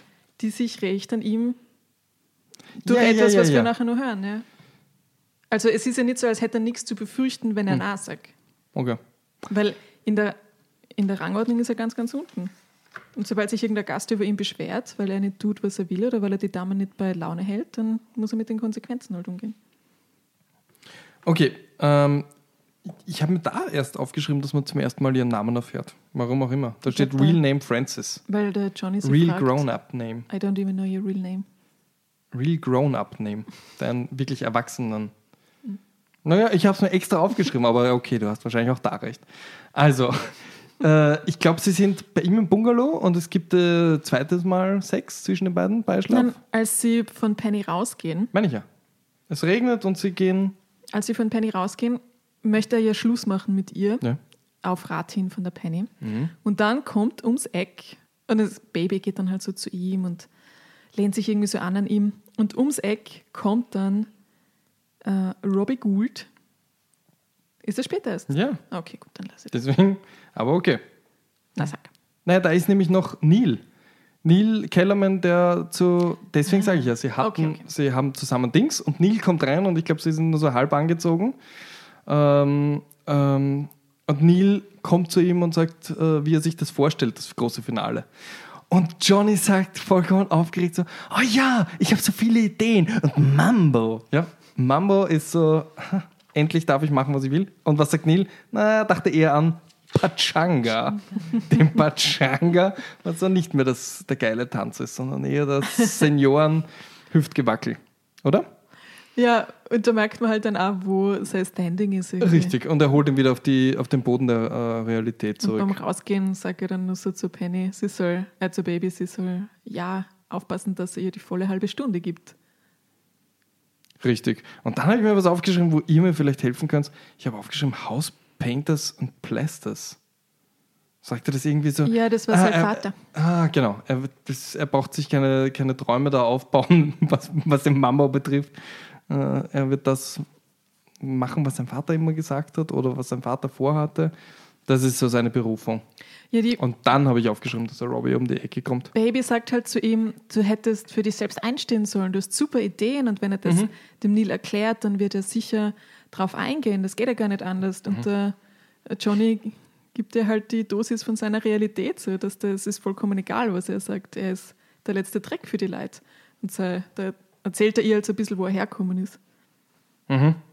Ich finde es ja unglaublich, wie der Otto eigentlich diese total schön inszenierten, Oh romantischen, emotional aufgeladenen Szenen einfach überspringt. Die ganzen Tanzszenen sind weg. Ja. Was? Das war schon. Ja, aber habt ihr die schon- aufgeschrieben, wann ich Tanzszenen ausgelassen aber, habe? aber Da gerade jetzt. da, gerade da. I wanna be my lover boy. Okay, ich habe aufgeschrieben, zweites Mal Sex. Love is strange, love Oh, is strange. Okay, also ja. Wie ich sagte, zweites Mal Sex. ähm, und beim zweiten Mal äh, Loverboy, aber es ist eh schöner, wenn ihr das sagt. Ähm, Pachanga, Vorwurf der Verleugnung, Bobby und dann gibt es den Kampf zwischen Bobby und Johnny. Äh, wo wo Sie gehen den Weg Robbie rauf. und Johnny, nicht Bobby. Sie gehen den, den Grasweg rauf und sehen Babys Vater und die Schwester Lisa und eben Robbie unten vorbeigehen. Und sie sagt zu Johnny so, der ja ein bisschen so davongerannt ist, ah, schnell ducken. Nicht, dass sie uns sehen. Und er schaut sie so an, so, ah ja, standing up for yourself. Huh? Und da ist er dann wütend auf sie. Johnny auf Baby? Ja, schön. Okay. Und dann, Bist du dir sicher? Ja, weil dann ist, Du bist, bist rot geworden. Ich glaube, du bist dir nicht sicher. Das ist dieses Unsicherheitsrötung. naja, man kann sich immer vertun. Aber ich glaube, das Ja, aber ist du der weißt, Grund. diesmal haben wir Zuhörerinnen, die genau hinhören. Sie werden Wir kriegen sie einen werden's vergeben. Shitstorm, wenn da auch nur irgendwas falsch ist. Und deshalb kommt sie ja und sucht ihn und er steht auf der Terrasse vor, also Terrasse vom, Von vor, vor der. Treppe vor, vor Pennys ähm, Zimmer Mhm. oder was irgendwas und sie geht halt so zu ihm zu, zu und umarmt ihn halt so von hinten um, Mhm. versöhnlich und dann kommt Robbie, wie ich gedacht habe, vorher ums Eck und sagt so, oh, da haben wir die falsche Schwester ausgesucht. Oh Gott, dieser Robbie ist so ein Schambolzen. Ähm, ja. Okay, und dann kämpfen sie gegeneinander. Ich will das jetzt nicht länger betonen Ja. als Tanzszenen, weil sonst heißt es wieder, ich als Mann finde die Kampfszene so toll. Nein. Nur damit ich den Anschluss nicht verliere. Aber der wichtige Satz, den Johnny hier zu Robbie sagt, ist You don't own me. Den habe ich mir aufgeschrieben und unterstrichen. Wirklich? Ja. Oder? Ich dachte, er sagt, you're not worth it. Okay. Naja, okay. Vielleicht haben wir beide recht. Vielleicht sagt er zwei Vielleicht Sätze. er zwei Sätze. Ist schließlich der You're not Hauptdarsteller. worth it and you don't own me. Okay. Ähm, oder ist es der Song? Das ist der Song. Das der kommt der nämlich Song, auch ja. vor. Und ich habe mir die Songs immer so aufgeschrieben, dass. Ja. Moment mal, ich habe mir aber auch These woman, Women They're Using Me so wie ein Song aufgeschrieben. Das gibt aber keinen Song, das heißt. Nein, aber da habe ich mir, ist mir zum ersten Mal bewusst geworden, dass diese ganzen Songs wirklich immer sehr passend, also schon fast mit dem Holzhammer Songs sind, die das unterstreichen, was sich diese Person denkt. Und deswegen habe ich mir hier You Don't Own Me und du hast sicher recht, was er tatsächlich zu ihm gesagt, You're not worth it. Aber der Song ist You Don't Own Me. So, dann haben wir Vorbereitungen für Abschlussabend. Und ich nehme mal an, damit ist, jetzt, ist es wieder eine Tanzszene? Jetzt ist, glaube ich, die Szene, Die wo, Strohwitwe. Wo Baby ähm, ist fürs Bühnenbild verantwortlich. Ja, die müssen richtig. ganz schön viel arbeiten da. Naja, ja, ja. Und, und, und stimmt. Sie pinselt so ein bisschen an einer ähm, Holzpalme herum, Ja. aber das ist viel Arbeit. Da- steckt viel Arbeit drin. Die muss voll viel gearbeitet haben für diese Kulissen. Und ihre Schwester steht halt daneben, die singt ein Lied, das die Schauspielerin übrigens selbst geschrieben hat. Und Sie hat die ungecredited. Äh, Die Kellerman-Hymne, da hat sie einen Text geschrieben und dieses Aber hula Wir haben keine. Rechte, aufhören zu singen. Wir dürfen das nicht so lang. Sonst wären wir nicht abgeloadet. Ja, Lisa steht halt im Bikini so Und daneben und Hula-Hut. Und äh, Kokosnuss-BH, oder? Das kann sein, ja. Nein, das weiß ich jetzt nicht. Okay, ähm, und dann, das, das fand ich komisch. Ich glaube, der, der Gatte von der Strohwitwe Ja. ist da. Somit ist sie keine Strohwitwe mehr. Aber Spielt Poker. er spielt Poker und es war eine eigenartige Szene, weil er sagt zu Johnny sowas wie: Hier ist Geld, kümmere dich um meine Frau. Mhm. Und ich meine, klar, naiv könnte man jetzt sagen: Geh mit meiner Frau tanzen. Aber ich habe das Gefühl, der weiß, was da abgeht. Ja. Und er hat wirklich kein Interesse mehr nach 30, 40 Ehejahren, sich selbst um seine Frau, Anführungszeichen, zu kümmern. Johnny, hier ist Geld, bitte kümmere du dich um die Alte. Ja, das Gefühl habe ich ehrlich gesagt auch gehabt. Oder zumindest, dass es ihm egal ist, egal was da passiert. Ja, nämlich auch später, als, als er äh, die irgendwie abblitzen lässt und sagt, naja, geht nicht mehr, nimmt es der Mann hin. Und ich glaube, wenn er wüsste, dass es nur um einen Tanzkurs ginge, würde er sich denken, hey, Moment mal, du bist der Tanzlehrer, was, was, was gibt's da? Wieso sagst du nein? Ja.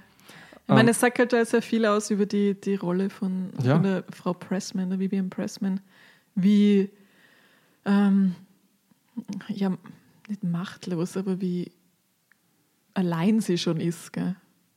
Oder wie, vielleicht ist das auch falsch, aber wie distanziert die, dieses Arrangement schon ist zwischen ihr und ihrem Mann. Genau. Und ich habe sogar aufgeschrieben, Klammer Schwester, Hulu-Tanz, wenig Talent. Ja, obwohl ich finde, ist so gemein. schlimm ist auch wieder nicht. Ich glaube, ihre Stimme, also sie trifft nicht alle Töne, aber ja, auf jeden Fall eine interessante Stimme. So, äh, dann ist die Schwester, glaube ich, bereit für ihr erstes Mal mit Robbie. Genau, sie sagt so, das ist so eine eigenartige Szene. Sie, ich glaube, sie sind in ihrem Bungalow und sie richten Mhm. sich her und sie frisiert sich, glaube ich, und Benny, äh, Baby sitzt, ich sage immer Benny, Baby sitzt halt in ihrem, Ja, so zwei so Zimmer, nennt man das Paar. zwei Bettzimmer. Johnny und Baby sind Benny. so wie. Und, und Lisa sagt halt nur so, heute Nacht, Robbie weiß es noch nicht, aber heute Nacht am I gonna go all the way. Und sie stackst dann so davon und Baby sagt nur so, oh Lisa! Und dann wird weggeschnitten. Das ist ein ganz eigenartiger Schnitt. wirklich. Okay. Da kommt nur sehr viel. Und dann kommt eben Gonna Make Love Tonight, das Lied. Jetzt sing es nicht, weil wir haben die Rechte nicht dafür. Ja. Okay, und dann habe ich mir aufgeschrieben, drittes Mal Baby bei Johnny. Tut mir leid, das ist jetzt. Also, ich glaube, da liegt sie einfach bei ihm schon. Ähm, es ist In the Still of the Night. Also, das sind so gute Songs. Wirklich, was für ein Soundtrack. Und dann habe ich einen Traum von Dr. Hausmann als Vaterfigur. Johnny hatte diesen Johnny Traum. hatte diesen Traum. Ja. Also, ja, wieder eine. Also, ich finde, die Szenen zwischen den beiden sind wirklich. sind gut. Finde ich gut. Was soll ich sagen? So, Strohwitwe, Vivian Pressman verpfeift Johnny. Und davor ich ist nur ich die gewusst, da Szene. fehlt viel. Ja, weil die Lisa geht ja zum Robbie. Der wohnt auch in so einem kleinen Bungalow wie die Penny. Ah, Das habe ich nur nicht vorgelesen. Okay. In flagranti erwischt. Und zwar mit der Frau Pressman. Vivian mit der Pressman. alten Pressman, die der Johnny abgelehnt hat mit ihren Diamanten. Deshalb ist sie ja, das ist Jetzt ja irgendwann in den Morgenstunden, als Baby sich aus dem Bungalow von Johnny davon stiehlt und deshalb ist die Frau Pressman um diese Uhrzeit überhaupt draußen unterwegs. Da merkt man, dass der Otto den Film halt einmal gesehen hat. Ja, mit Stoppen und allem. ich habe jetzt eine Stunde schon die Zusammenfassung von circa einer Stunde Film gemacht und ihr sagt, da merkt man, der Otto hat nicht aufgepasst. Okay, na gut, ich komme Gott sei Dank bald zum Ende und werde dann nur mal nicken und sagen, was ihr alles vergessen habt in eurer Analyse. Baby Äh, Strohwitwe Vivian Pressman verpfeift Johnny. Die bekommen das irgendwie mit. Also der, ähm, Keller, der alte Kellermann geht zum Tisch und sagt so, ja, bitte. Ich meine, sie verpfeift ja nicht, dass die Baby bei ihm war. Sie, sie sieht es, wird Also hab ich offensichtlich. Ich habe nur gesagt, äh, Okay. verpfeift Johnny, dass er was gestohlen hat. Sie sagt, sie, hat, sie deutet es an, ja, dass er da ja war und ihr Mann. Ja, aber das wollte ich gerade sagen. Der Max Kellerman erzählt das nämlich nur. Er sagt, er hat gestohlen, der Johnny, und zwar in der und der Nacht. Äh, und das wissen wir alles, weil die Witwe, äh, die Witwe, sage ich immer, die Frau Kellerman, äh, die Frau Pressman das gesehen hat. Also das kommt nur in dem Satz vom alten Kellerman vor. Das sieht man alles nicht. Und du siehst aber gleichzeitig in den Augen von Baby, die Timeline geht sie nicht aus. Und es ist so ein, soll ich jetzt meinem Vater, also ich meine, sie könnte auch einfach warten, bis der Kellermann woanders ist und dann zu ihm gehen, aber sie denkt sich, nein, es ist gut, wenn es gleich alle wissen, die hier sitzen. Johnny kann es nicht gewesen sein. Und alle, Baby, woher möchtest du das wissen? Weil Johnny an dem Abend gar nicht dort gewesen sein konnte. Und dann wieder so, Baby, woher willst du das wissen? Und dann sagt sie, I was with him. Und der, das ist so. Ich habe noch keine Tochter und keinen Sohn, aber ich habe das Gefühl gehabt, dass ich mit allen am Tisch hier mitfühlen konnte. Also aus Kindersicht natürlich, weil sie, sie ist so erzogen worden von ihrem Vater, dass man das Richtige tut. Das ist in vielen, vielen Dialogen auch immer wieder erwähnt worden und dass der Vater vor allem stolz drauf ist, wie seine Tochter ist, was aus ihr geworden ist und was aus ihr werden wird. Und das ist einfach ein Prinzip, das für sie und für ihren Vater eigentlich über allem steht, nämlich Gerechtigkeit. Vollkommen egal wo. Also ich glaube, es wird in manchen Szenen so angeschnitten und dann vor allem auch in der nächsten Szene, ähm, dass sich der Vater für äh, ein wahnsinnig wichtiges Thema zu der Zeit, nämlich Gleichberechtigung, äh, ich glaube, es geht vor allem um Rassengleichberechtigung. Und ich glaube, das mit den Frauen ist da Ja, an das zweiter Stelle. Äh, aber dass das für den Vater wahnsinnig wichtig ist, dass seine Töchter diesen, ähm, diesen Begriff verinnerlichen. Äh, dass sie immer hilfsbereit und bla bla bla sein müssen. Und es ist ganz klar, dass Baby jetzt nicht mehr zurück kann und sagen muss, ja, er kann es nicht gewesen sein. Ich war bei ihm, er war bei mir, wie auch immer. Und ja, dann ist natürlich endgültiges Zerwürfnis zwischen Papa Hausmann und Baby Hausmann. Und dann gibt es diese Pavillon-Szene zwischen Vater und Tochter, wo der Vater, glaube ich, kein Wort sagt, aber da bin ich wieder froh, dass sie einen Schauspieler mit, äh, von diesem Karat geholt haben, weil er ist wirklich ein guter, muss man sagen. Er spielt das schon sehr gut mit seinen Blicken. Sie erzählt ihm genau das, was ich jetzt gerade eigentlich gesagt habe, nämlich, du hast mich so erzogen. Äh, du kannst nicht, du kannst nicht äh, einerseits sagen, dass ich irgendwie später mal die Welt verändern werde und bla bla bla und mich aber immer noch als deine kleine Tochter sehen. Das kann ich nur als erwachsene Frau und es gehört viel dazu, ein erwachsener Mensch zu sein. Das sagt sie jetzt nicht so, das paraphrasiere ich nicht, das versuche ich gerade irgendwie zu deuten. Aber sie sagt so, es gehört viel dazu, erwachsen zu werden. Das muss dir klar sein, dass ich nicht immer das bin. Und mit Johnny eine oder mit irgendeinem Dude äh, eine Beziehung anzufangen, gehört nun mal auch dazu. Und ich kann nicht immer deine Kleine sein und bla bla bla. Und du hättest das auch so getan. Nämlich nicht mit Johnny, sondern ihn in Schutz nehmen, wenn es kein anderer tut. Oder?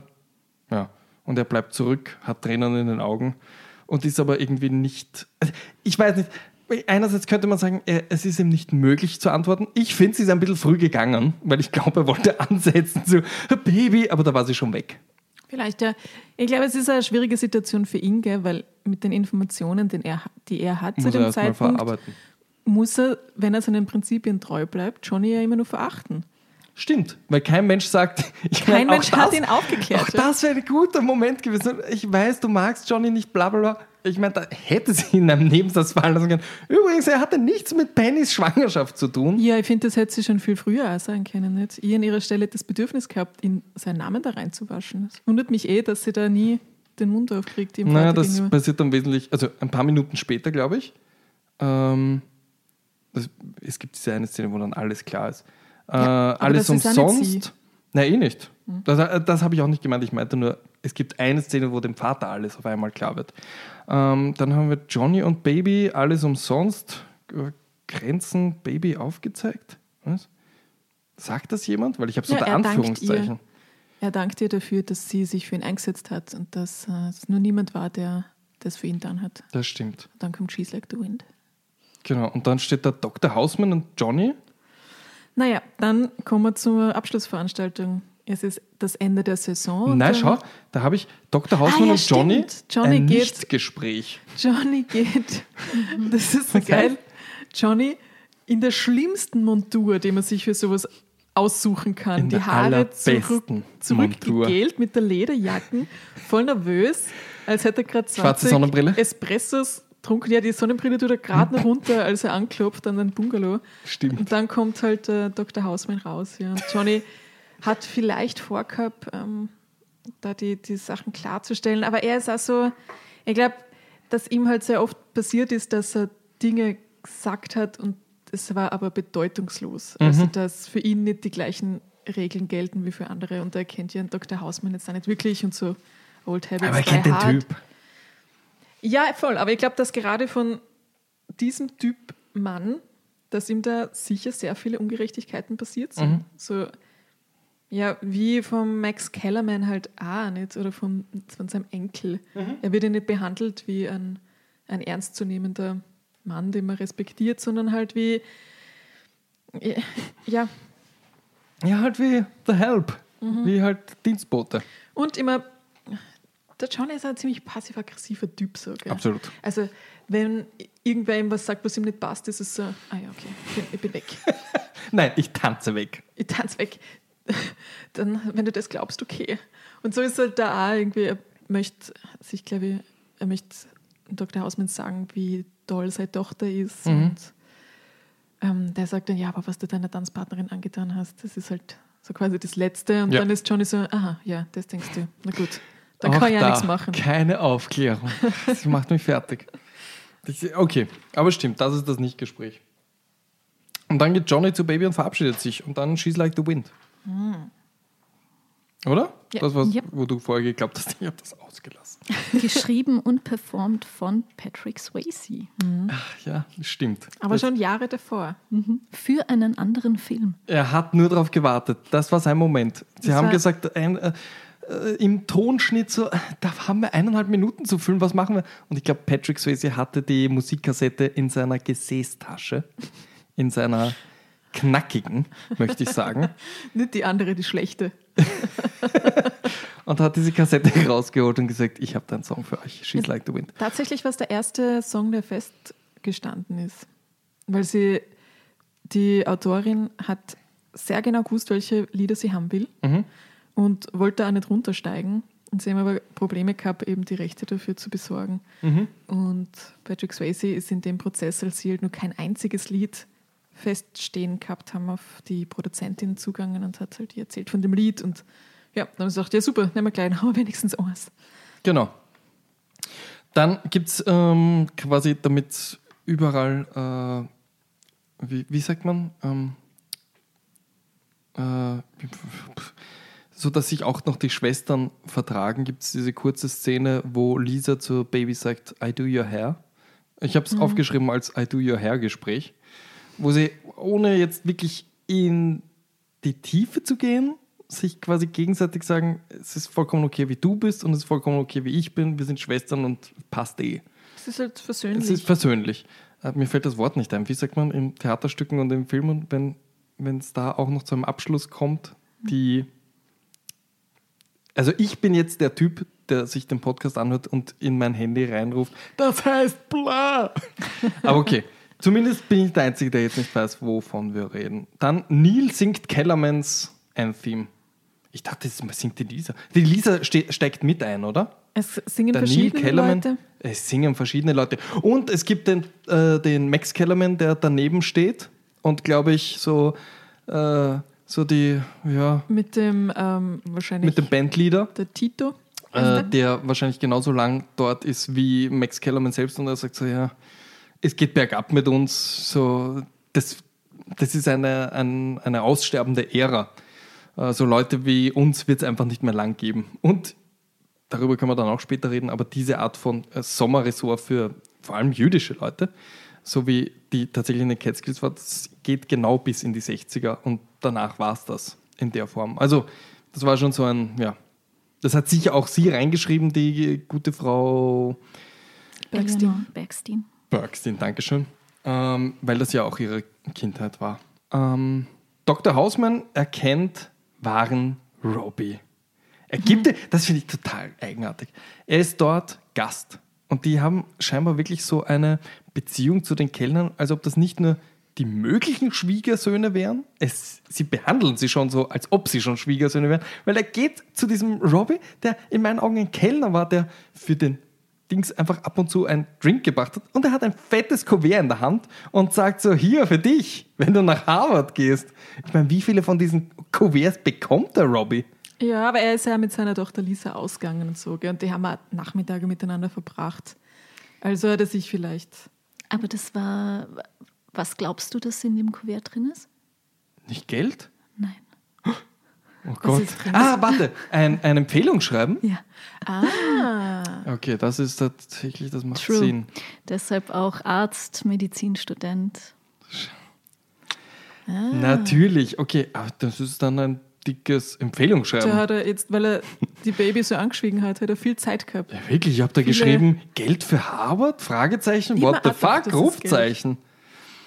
Aber Ah, ja. stimmt natürlich, ja. Und du hattest vollkommen recht sogar mit dem Namen, weil in der nächsten Zeile steht Kellerman zu Tito. Uh, it all seems to be ending. Das schreibt er. So, Minute 90. Johnny ist doch zurück, habe ich geschrieben. Und da Gänsehaut. Also wirklich. Der, wie der durch die Tür kommt. Und weißt du, bis zu diesem Moment gab es so Momente, also bis zu diesem Moment gab es so viele Szenen, wo man einfach gegrinst hat und sich denkt, kann jetzt ja doch nicht ernst meinen. Also so toll ist das jetzt auch nicht. Oder das und das und das. Ich meine, ich finde, der Film ist auf anderen Ebenen super. Aber da ist so, okay, der Regisseur wusste, wie man Patrick Swayze in Szene setzt. Diese Tür, wie der durch die Tür kommt und wie seine Hüfte wackelt, habe mir sogar ich gedacht, okay, weiß nicht. Also wenn der jetzt durch meine Tür kommen würde, Würdest dich ja aufheben lassen. würde ich mich auch aufheben lassen. Oder ihn zumindest fragen, ob er was zum Abendessen haben möchte. Ich hätte es ihm gekocht. So, so bin ich zum, zum ähm, Johnny. Also, er ist doch zurück. Und jetzt kommt, er geht schnurstracks zum Tisch der Kellermans. Die Kellermans, die an einer geraden Wand sitzen, möchte ich sagen. Äh, und nicht in einer Ecke. Und was sagt er zu äh, Mr. Dr. Kellerman? Er schaut ihn nur an und sagt harsch zu ihm. Ich hoffe, es ist, tut mir leid. Er sagt zu ihm, nobody puts baby in the corner. Und das ist so ein guter Satz. Und im Deutschen sagt er, mein Baby gehört zu mir, ist das klar? Das ist so ein schlechter Satz. Ja, schon, oder? Ich meine, weil mein Baby gehört zu mir ist so quasi das Gegenteil von dem, was er eigentlich gerade sagt. Ja, Genau. Verstehe ich das falsch? Ja. Nobody puts baby in the corner. Sie ist, du solltest sie auf ein gehört in die Podest. Ja, voll. Sie ist, sie ist ein Mensch, der in die Mitte gehört und nicht mein Baby gehört zu mir so, so unterordnend. Es gehört an meine Seite. Nicht ich stehe an ihrer Seite, was der andere Satz sagt. Ja. Naja, also, puh, puh. also da, da habe ich mir echt gedacht, ich weiß ja, was er im Deutschen gesagt hat, weil das ist äh, zweimal im Jahr auf ORF beim Seppen gelaufen, dieser Satz. Und ich gedacht, nobody puts baby in the corner, das ist wirklich gut im Gegensatz zu, dazu. Und jeder am Set hat sich gedacht damals, was für ein dämlicher Satz. Patrick Swayze hat gesagt, das Swayze. sagt er nicht. Die, ich habe schon wieder den Namen vergessen. Bergstein. Die- Bergstein hat sich gedacht, okay, ich bin nicht wirklich stolz, den Satz geschrieben zu haben. Also niemand hat erahnen können, was für eine Schneeballwirkung der Satz hat, weil das ist einfach der Satz, den jeder kennt. Auch ich, der den Film davor noch nie gesehen habe, habe gewusst, nobody puts baby in the corner. Und ich habe eine Wassermelone getragen. Das, ja. So, Und dann, wunderbar, sie singen ja immer nur oben auf der Bühne. Der Herr Kellerman ist herausgegangen und hat mit einem sehr charmanten S-Fehler das, die Hymne von Kellermans gesungen. Und Johnny stolziert mit Baby an der Hand einfach rauf auf die Bühne und alle, alle lassen sich drauf ein. Alle verschwinden. Es ist so naja, Musik. aber soll man im Weg stehen? Das Musik. verstehe ich schon. Ja, aber oh, normalerweise würdest du sagen, ihr holt zwei Kellner und die sollen ihn da rausschleppen. Oder heutzutage wird das. Ich, ich kann mir nicht vorstellen, dass das einfach so funktioniert. Naja, wenn es jetzt nur Johnny wäre. Ich glaube, das ist schon ein Unterschied. Wenn Johnny allein darauf geht, was er tut, aber äh, also zuerst einmal, was passiert hier? Und dann holt er aber die Tochter vom Kellerman. Sobald die Kellerman-Tochter involviert ist, können sie, nie, können sie nicht mehr die Gorillas holen, die die da runterschleifen. Also wie, Die, die Hausmann. die Hausmen, danke. Die Kellerman sagen, die Hausmen sollen, die gehört jetzt zum Castleman. äh, und, und ja, und jetzt habe ich nur mehr fünf Sätze aufgeschrieben. Letzter Tanz, Time of My Life ist der erste Satz. Baby tanzt jetzt gut, ohne weitere Stunden genommen zu haben. Das ist mir sehr stark aufgefallen. Das letzte Mal, sie dass sie Tanzstunden bekommen hat, war vor der Mambo-Szene. Nein, Als sie, nein, nein, nein, das ist wie sie da Okay. herumkreuen am Boden, als der Neil reinkommt in das Studio, da haben sie ja tanzen. Ja, depperter Vergangenheitsotto, der sich das falsch gemerkt hat. Also Baby tanzt jetzt gut, ohne weitere Stunden, streiche ich wieder durch. Und das ist regelmäßig Vorplay, glaube ich. Ich habe jetzt geschrieben, oh, ich hoffe, die- die- dieser Satz ist jetzt nicht, das, der ist ein gefährlicher Satz, dass ich den sagen soll. Baby tanzt jetzt gut, ohne weitere Stunden gehabt zu haben. Aber sie ist jetzt eine Frau. Das habe ich hingeschrieben. Jetzt, wenn ich es laut vorlese, hört es nicht mehr so gut an wie in meinem Kopf. Aber es ist so. Ich wirklich nicht gut. So, und dann gibt es einen 80er-Schluss, äh, nämlich, dass jede mit jedem auf einmal tanzt. Ja. Und der Vater gesteht seinen Fehler. Den er wahrscheinlich mit Ja. Robbie und so. Das haben wir gar nicht erwähnt, als er ihm dieses Empfehlungsschreiben zusteckt, sagt Robbie, dieser Tölpel, ah, danke, was Sie für Benny gemacht haben. Jeder kennt, jeder hat einmal in, ist in so einer Klemme gesteckt. Mhm. Und der Herr Hausmann schaut ihn verächtlich an. Es fällt ihm wie Schuppen von den Augen. Er reißt ihm, oder er nimmt ihm den, das Kuvert wieder aus der Hand und Mhm. steckt es ein und geht einfach weg. Das Empfehlungsschreiben. Das Empfehlungsschreiben. Ja, und dann habe ich nur mal stehen: Text, and I owe it all to you. Letzter Lift, also letztes Hochheben, Endmontage. So, so unromantisch habe ich das notiert. Und dann habe ich noch stehen: Möbius-Schleife, aber mit 80er-Mucke. Also, es ist jetzt äh, dieselben Tanzszenen, die am Anfang waren, sind jetzt am Schluss nur nicht mit Be My Baby, sondern mit irgendwelcher Abspannmusik. Und es ist, er nimmt die Platte offensichtlich mit mit diesem Lied und sagt, sie sollen das auflegen. Aber trotzdem spielt Titus Band gleichzeitig mit. Ohne dass es wahrscheinlich hier geprobt haben. Ja, und Aber sie ja. haben es jetzt nicht probiert, diesen, diesen Song so zu gestalten, als ob er auch in die, acht, in die 60er passen würde. Ja. Es ist ein klarer 80er-Song. Das ist hier einfach All Hell Breaks Loose. Das ist wirklich. Let's fuck it. Was das ist eine Ausdrucksform für, für so einen ab 13 Film. Es ist Dirty Dancing, es ist nicht Clean Dancing. So, ähm, ja, das ist das Ende des Films. Ja, und da natürlich, sie tanzen zuerst auf der Bühne oben. Dann hüpft Johnny runter. Äh, plötzlich kommen die ganzen anderen Dirty Dancers hervor und sie haben schon alles mit ihm eintrainiert und so. Dann kommt die Lift-Szene. Baby lacht. Er nimmt sie in die Arme. Sie singen mit bei dem Lied. Dann tanzen alle. Die Dirty Dancers strömen aus und, und nehmen alle bei der Hand. Plötzlich die, sogar die Mutter von der Baby wirft irgendwie ihr Stola ab und tanzt dann dazu. Und als Johnny und Baby rausgehen wollen, kommt Mr. Hausman ihm nach Die Mutter von der Baby. und ähm, sagt, mir kommt vor, für all das, was der Johnny durchgemacht hat, ist es relativ wenig, weil er sagt nicht einmal Entschuldigung, er sagt nur, wenn ich einen Fehler gemacht habe, dann gestehe ich ihn ein. Und Ja. dann sagt er nichts, dann sagt er nämlich nicht, es tut mir leid, sondern sagt er nur, äh, Baby, du hast wunderbar ausgesehen. So. Ja. Den Satz finde ich, weiß ich nicht, ob ich den problematisch finden soll oder wenig. ob es ich eh finde, es gut ist, ist. zu wenig. Natürlich sehen wir nicht, was er nachher vielleicht noch gesagt hat. Aber Und auf der anderen Seite, ich meine, nach deiner Lesart könnte man jetzt sagen, ja, Johnny hat gutes Recht dazu, aber Johnny ist auch nicht versöhnlich. Er schaut jetzt nicht so an, so, "Hm, okay, wir machen alle Fehler, umarmen wir uns, sondern er ist so ein, du bist trotzdem ein Drecksack. Du hast mich trotzdem wie Mist behandelt, also, ja, ja, ja, ja. Ihr seht wieder nur das Gute im Johnny, aber es kommt kein, Ich glaube, diese ersehnte Umarmung vom Vater bleibt aus, aber es ist da ein Entgegenkommen. ja, Also es ist, ich glaube, er schätzt einfach sehr, dass der der Penny geholfen hat. Und ich glaube, dass für ihn das wichtiger ist als die persönliche Beleidigung. Aber natürlich, ja, ich glaube auch nicht, dass er versöhnlich ist. Oder Ja. dass er sehr leicht vergisst. was mir jetzt sehr interessiert, Otto, du hast den Film einmal gesehen. ja. Würdest du ihn dir wieder anschauen?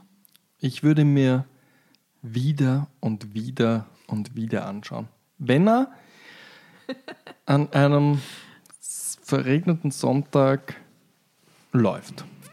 Ich weiß nicht, ob ich dafür ins Kino gehen würde. Ich weiß nicht, ob ich Obwohl, ich glaube, wenn, wenn das Gartenbau oder irgendein anderes Kino wieder so eine Themenabend, Thementag, wie auch immer, ich glaube, ja, oh ja, vielleicht wäre es auch lustig, den mal in einer großen Gruppe zu sehen. Ich würde ihn auf jeden Fall, ich ärgere mich jetzt im Nachhinein, dass ich ihn nicht mit euch ähm, als du, nämlich deine Freundin, eingeladen hast.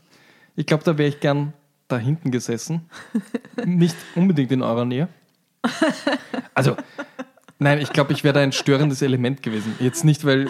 Das wäre viel feiner gewesen, wenn du ein Stück hinter uns gesessen Ja, ich hätte gelesen dabei. Mit so zwei ausgeschnittenen Löchern in der Zeitung. Und ich glaube, so, so funktioniert das nicht, weil es war dann, als die, als die letzte Tanzszene kommt, sind wir wirklich aufgestanden und haben gejubelt, als Johnny reinkommen ist.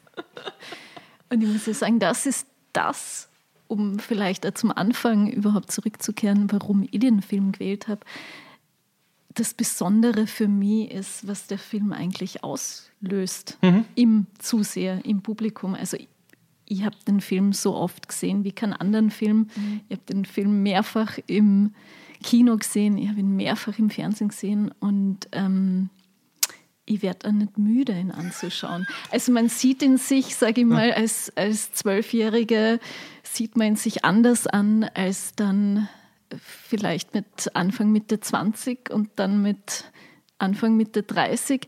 Aber es war jedes Mal ein super schönes ähm, Filmerlebnis. Und auch so dieses Erlebnis von der deutschen Synchronfassung mit 10, 12 vorm Fernseher, wo mhm. man dann irgendwie mittanzt und die Schritte imitiert und einfach merkt, wie, wie sehr dieser Film körperlich ist und das mhm. aber außerhalb vom, vom Bildschirm irgendwie übertragen kann. Mhm. Und so wie du sagst, der Soundtrack ist einfach ähm, ziemlich unglaublich. Und das, was mich fasziniert an dem Film, ist dieses immer und immer und immer wieder schauen können mhm. und auch dieses mit Leuten anschauen. Mhm. Also ich, ich glaube, das Gartenbaukino hat ihn mittlerweile sogar dreimal gezeigt. Okay. Auch das Motivkino.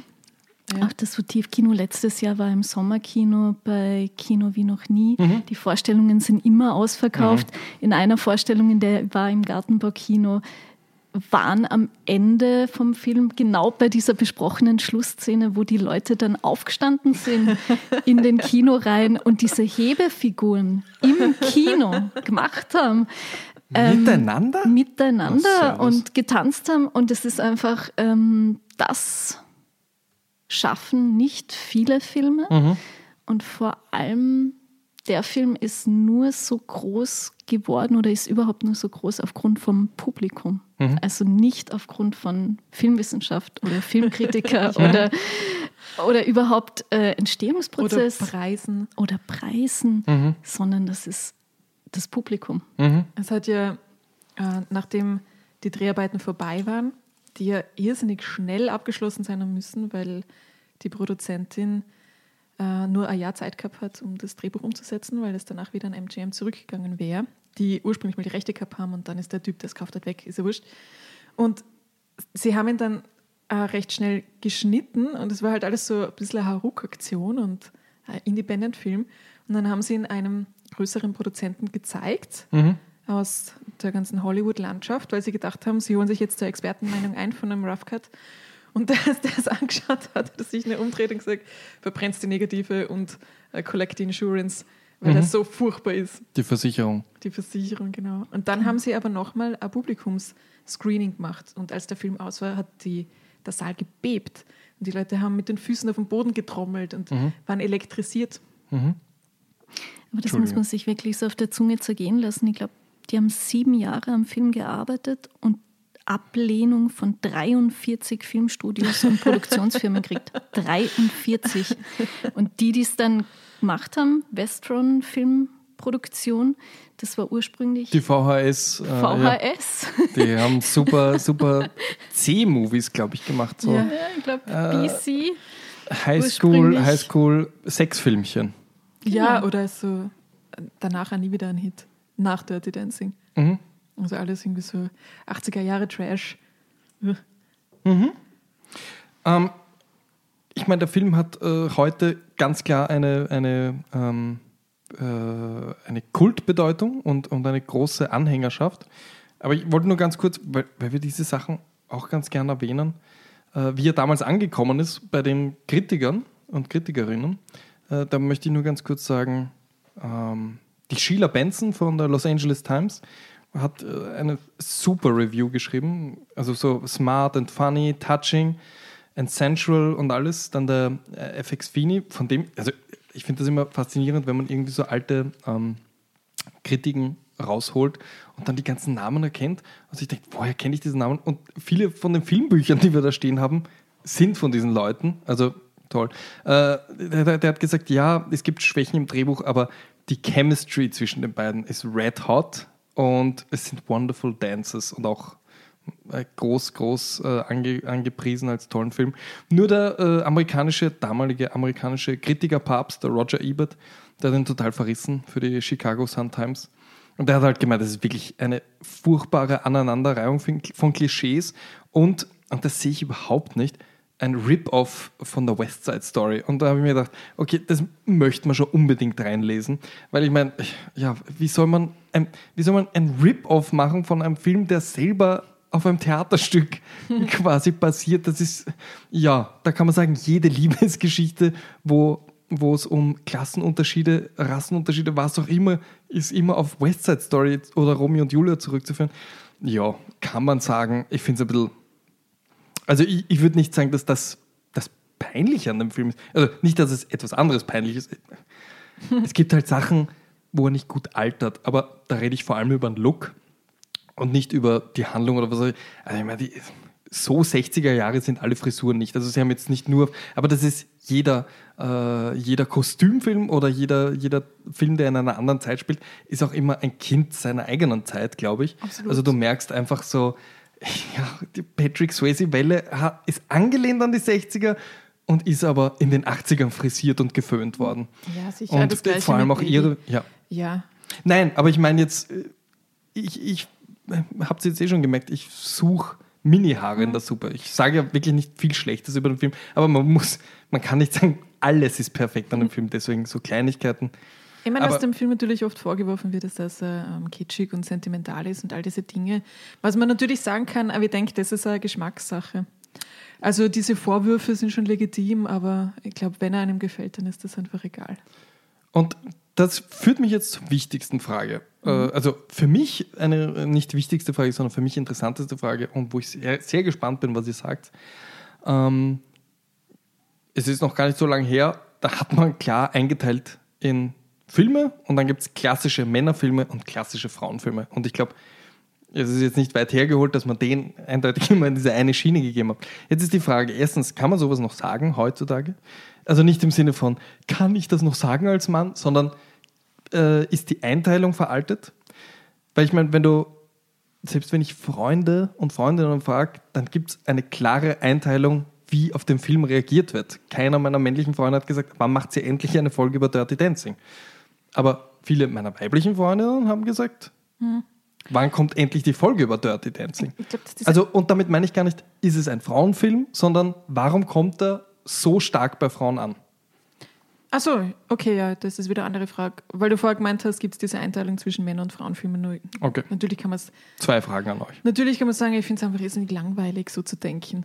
In diesen ganz klassischen Etiketten, weil wenn man verschiedensten Filmen, die einem jetzt zum Thema vielleicht nicht sofort ansprechen, eine Chance gibt, so wie bei mir bei Stirb langsam, dann entdeckt man sehr viel. Mhm. Und wenn man das, das einfach, ein wenn man ein bisschen über den Tellerrand schaut und diese wirklich langweilige Mann-Frau-Diskussion endlich einmal weglässt, dann wird man, glaube ich, reicher in seinem Leben. Ob es oder weshalb es bei Frauen so viel besser ankommt, hat, liegt, glaube ich, sehr viel, hängt, glaube ich, sehr viel damit zusammen, dass man als ich herangewachsen bin, ich bin jetzt über 30 und der Film ist regelmäßig im ORF gelaufen, deshalb habe ich ihn auch schon sehr früh schon gesehen. Verzweifelt gesucht oder mich hat verzweifelt gedürstet nach einem Film, mit dem ich mich tatsächlich identifizieren kann. Mhm. Und da hat es sehr wenige gegeben, weil oft war die Rolle der Frau beschränkt auf eben eine sehr passive, so entweder sie muss ihren Look ändern, damit sie, es muss so, so ähm, Makeover geben, damit sie danach gesehen wird oder einen Wert erlangt. Mhm. Oder sie muss schön sein und dann wird man eben erkannt von dem Mann und umworben und gerettet. Und das war Baby alles nicht. Und weißt, diese passive Rolle, die Frauen sehr oft zugeschrieben wird in diesen Filmen und die haben halt dann also mit der Schaufel fast reingestopft wird, wie so eine Weihnachtsgans, die ist halt super fad und interessiert mich überhaupt nicht. Mhm. Also wer möchte denn so sein? Das ist ja, dann bist du immer nur abhängig von, von irgendwelchen äußeren Einflüssen, so Blattel im Wind. Hm. Und Baby war das einfach überhaupt nicht. Oh. Ich glaube, diese Einteilung, weil du sagst, so Männer- und Frauenfilme, also diese Klassik, klassischen Chick-Flicks Mhm. auch, ähm, das gibt es in jedem Fall. Mhm. Es ist, ich finde es auch, da gebe ich dir ganz recht, Sabrina, total unspannend, aber es ist so und das fängt schon bei der Vermarktung von einem Film an. Ich glaube, wenn man sich das Filmplakat von Dirty Dancing ansieht, mit ähm, äh, das Sujet, äh, quasi zwei Tänzer, romantisch, ähm, Rosa Schrift. rosa Schriftzug, ist weniger was, was für männliche Zuseherinnen äh, Für Männer hätte man dann Robbie. Ja, für Männer hätte man dann Fast and. Furious. naja, weil, weil diese Einteilung ist eine Realität. Du brauchst nur ins Artist-Kino gehen, da gibt es Ah, eine sicher, sicher, Chicks sicher. Night oder Women's Night und dann gibt es eine Men's Night. Sicher, aber wenn man sich an das immer so haltet und Naja. immer versucht darin zu denken, dann wird man halt nie irgendwie was anderes entdecken. Mhm. Und dann nimmt man diese, diese Kategorien und verstärkt sie immer nur Das mehr. stimmt, ja. Aber eben, ich glaube, das ist, es ist kein klassischer Männerfilm, absolut. Aber, aber, Ja. wenn Männer sich dann mal ins Kino setzen und sich diesen Film ansehen, und ich war auch mit, ähm, mit Freunden von mir in Filmvorführungen, Open Air oder im, im Gartenbaukino, dann sind sie überwiegend begeistert und gehen mit und lassen sich genauso auf den Film ein weil, weil es einfach ein totaler Film für die Crowd ist und ein Film, der einfach Spaß macht und ein Film, den man sich ja immer wieder anschauen kann. Aber es ist sicher kein Film, der jetzt bei den Männern auf äh, Must-See-Listen steht und der ja auch filmgeschichtlich, wie gesagt, eher ignoriert worden ist. Und ich habe lustigerweise eigentlich mehr negative Filmrezensionen gefunden. Ja. Also ich habe zum Beispiel auch, weil du vorhin einiges vorgelesen hast, ähm, im Stern von 1988 gefunden, dass da geschrieben war, worden ist, noch nie wurde ein Mann im Kino derartig sexistisch vorgeführt Oh wie Gott. ein Stück Fleisch. Die Arme. Und das ist so klassisch, dieser, dieser männliche Blick, Male Gaze, was ja in allen anderen Filmen ähm, oder in allen, in vielen anderen Filmen gang und gäbe ist und wo Dirty Dancing halt eine große Ausnahme ist. Und ich glaube, das ist auch das, was du vorhin gesagt hast, Sabrina, diese Identifikation und man wartet auf einen Film, ähm, mit dem man auch irgendwie mitleben kann und sich identifizieren kann, ohne dass man vom ähm, trotzdem vom grauen Mäuschen dann zur, zur Prinzessin in Pink äh, mutiert. Und da spricht Dirty Dancing schon sehr aus der weiblichen Perspektive. Der Film ist nicht mit einer ähm, klassischen äh, Blondine besetzt, die dann irgendwie nur die, die Brille absetzt und dann plötzlich strahlt. Endlich einmal ein bisschen Make-up und dann verliebt er sich in sie. Genau, also es ist so, man kann diesen Blick, glaube ich, ganz gut, ganz gut folgen und nachspüren und auch die Verwandlung, die sie ja trotzdem durchmacht. Also es wird dann halt von den, von den Jogginghosen oder von den weiten, ähm, vom weiteren Gewand werden die, gibt es dann auch Shorts und figurbetontere Tops. Aber sie bleibt trotzdem Baby. Sie wird, man nennt sie dann Francis, aber Ich finde, es ist aber auch ein Film, der, wo, in dem sie immer stärker wird, auch körperlich. Weil später dann, durch dieses ganze Tanzen wahrscheinlich, am Anfang sieht man es ja nicht so deutlich, kriegt sie ein richtiges Sixpack. Also es ist nicht nur, ähm, nicht nur, also sie, sie darf nicht nur sie selbst bleiben, so wie sie aussieht und wie sie ist, sondern sie ändert sich schon ein bisschen, sie wird halt stärker. Sowohl aktiver irgendwie und erfahrener als auch körperlich stärker. Ja, also ich kann nicht ganz kurz zurückkommen auf diesen Kollegen da vom Stern. Also erstens hat er im, Neb im Nebensatz wenigstens erwähnt, so, ich meine, bisher sind Frauen immer wie Fleisch behandelt worden, aber es war das erste Mal, dass ein Mann wie Fleisch behandelt worden ist. Erst, also ich finde, diese Aussage ist auf so vielen Ebenen doof. Erstens, gerade im, im Kino der 80er, ich meine, ich glaube, ich, mir fällt jetzt wenig, wenige Rollen ein, wo Sylvester Stallone ein T-Shirt anhat. Ich meine, das ist halt eine andere Fleischbeschauung, aber es ja, wird ja genauso inszeniert, als ja. Männer wollen so sein wie er und, und, Frauen wollen ihn angreifen. Ja. Äh, Stallone also, oder, oder also das ähm, Arnold Schwarzenegger in dieser das ist Zeit. einfach so lächerlich, dieser Satz. Ähm, hat er, ja, weiß ich nicht. Finde ich Vor allem, komische, komische Kritik auch. Johnny als Figur ja sehr wohl ähm, sehr eigenständig und, und das aktiv ist das Zweite, und genau. facettenreich genau. ist. Also er ist ja nicht nur, nicht nur der geile Hengst, den sie sich aufreißt und mit dem sie dann irgendwie macht, was sie will, sondern der ist ja, hm, ja, der hat seine Probleme und er ja, desillusioniert teilweise. Sie wechseln sich ja dann irgendwie ab mit dem, was sie dem anderen geben. Also er bringt ihr das Tanzen bei, sie zeigt ihm dafür, dass es Menschen gibt, die sich für andere einsetzen. Mhm.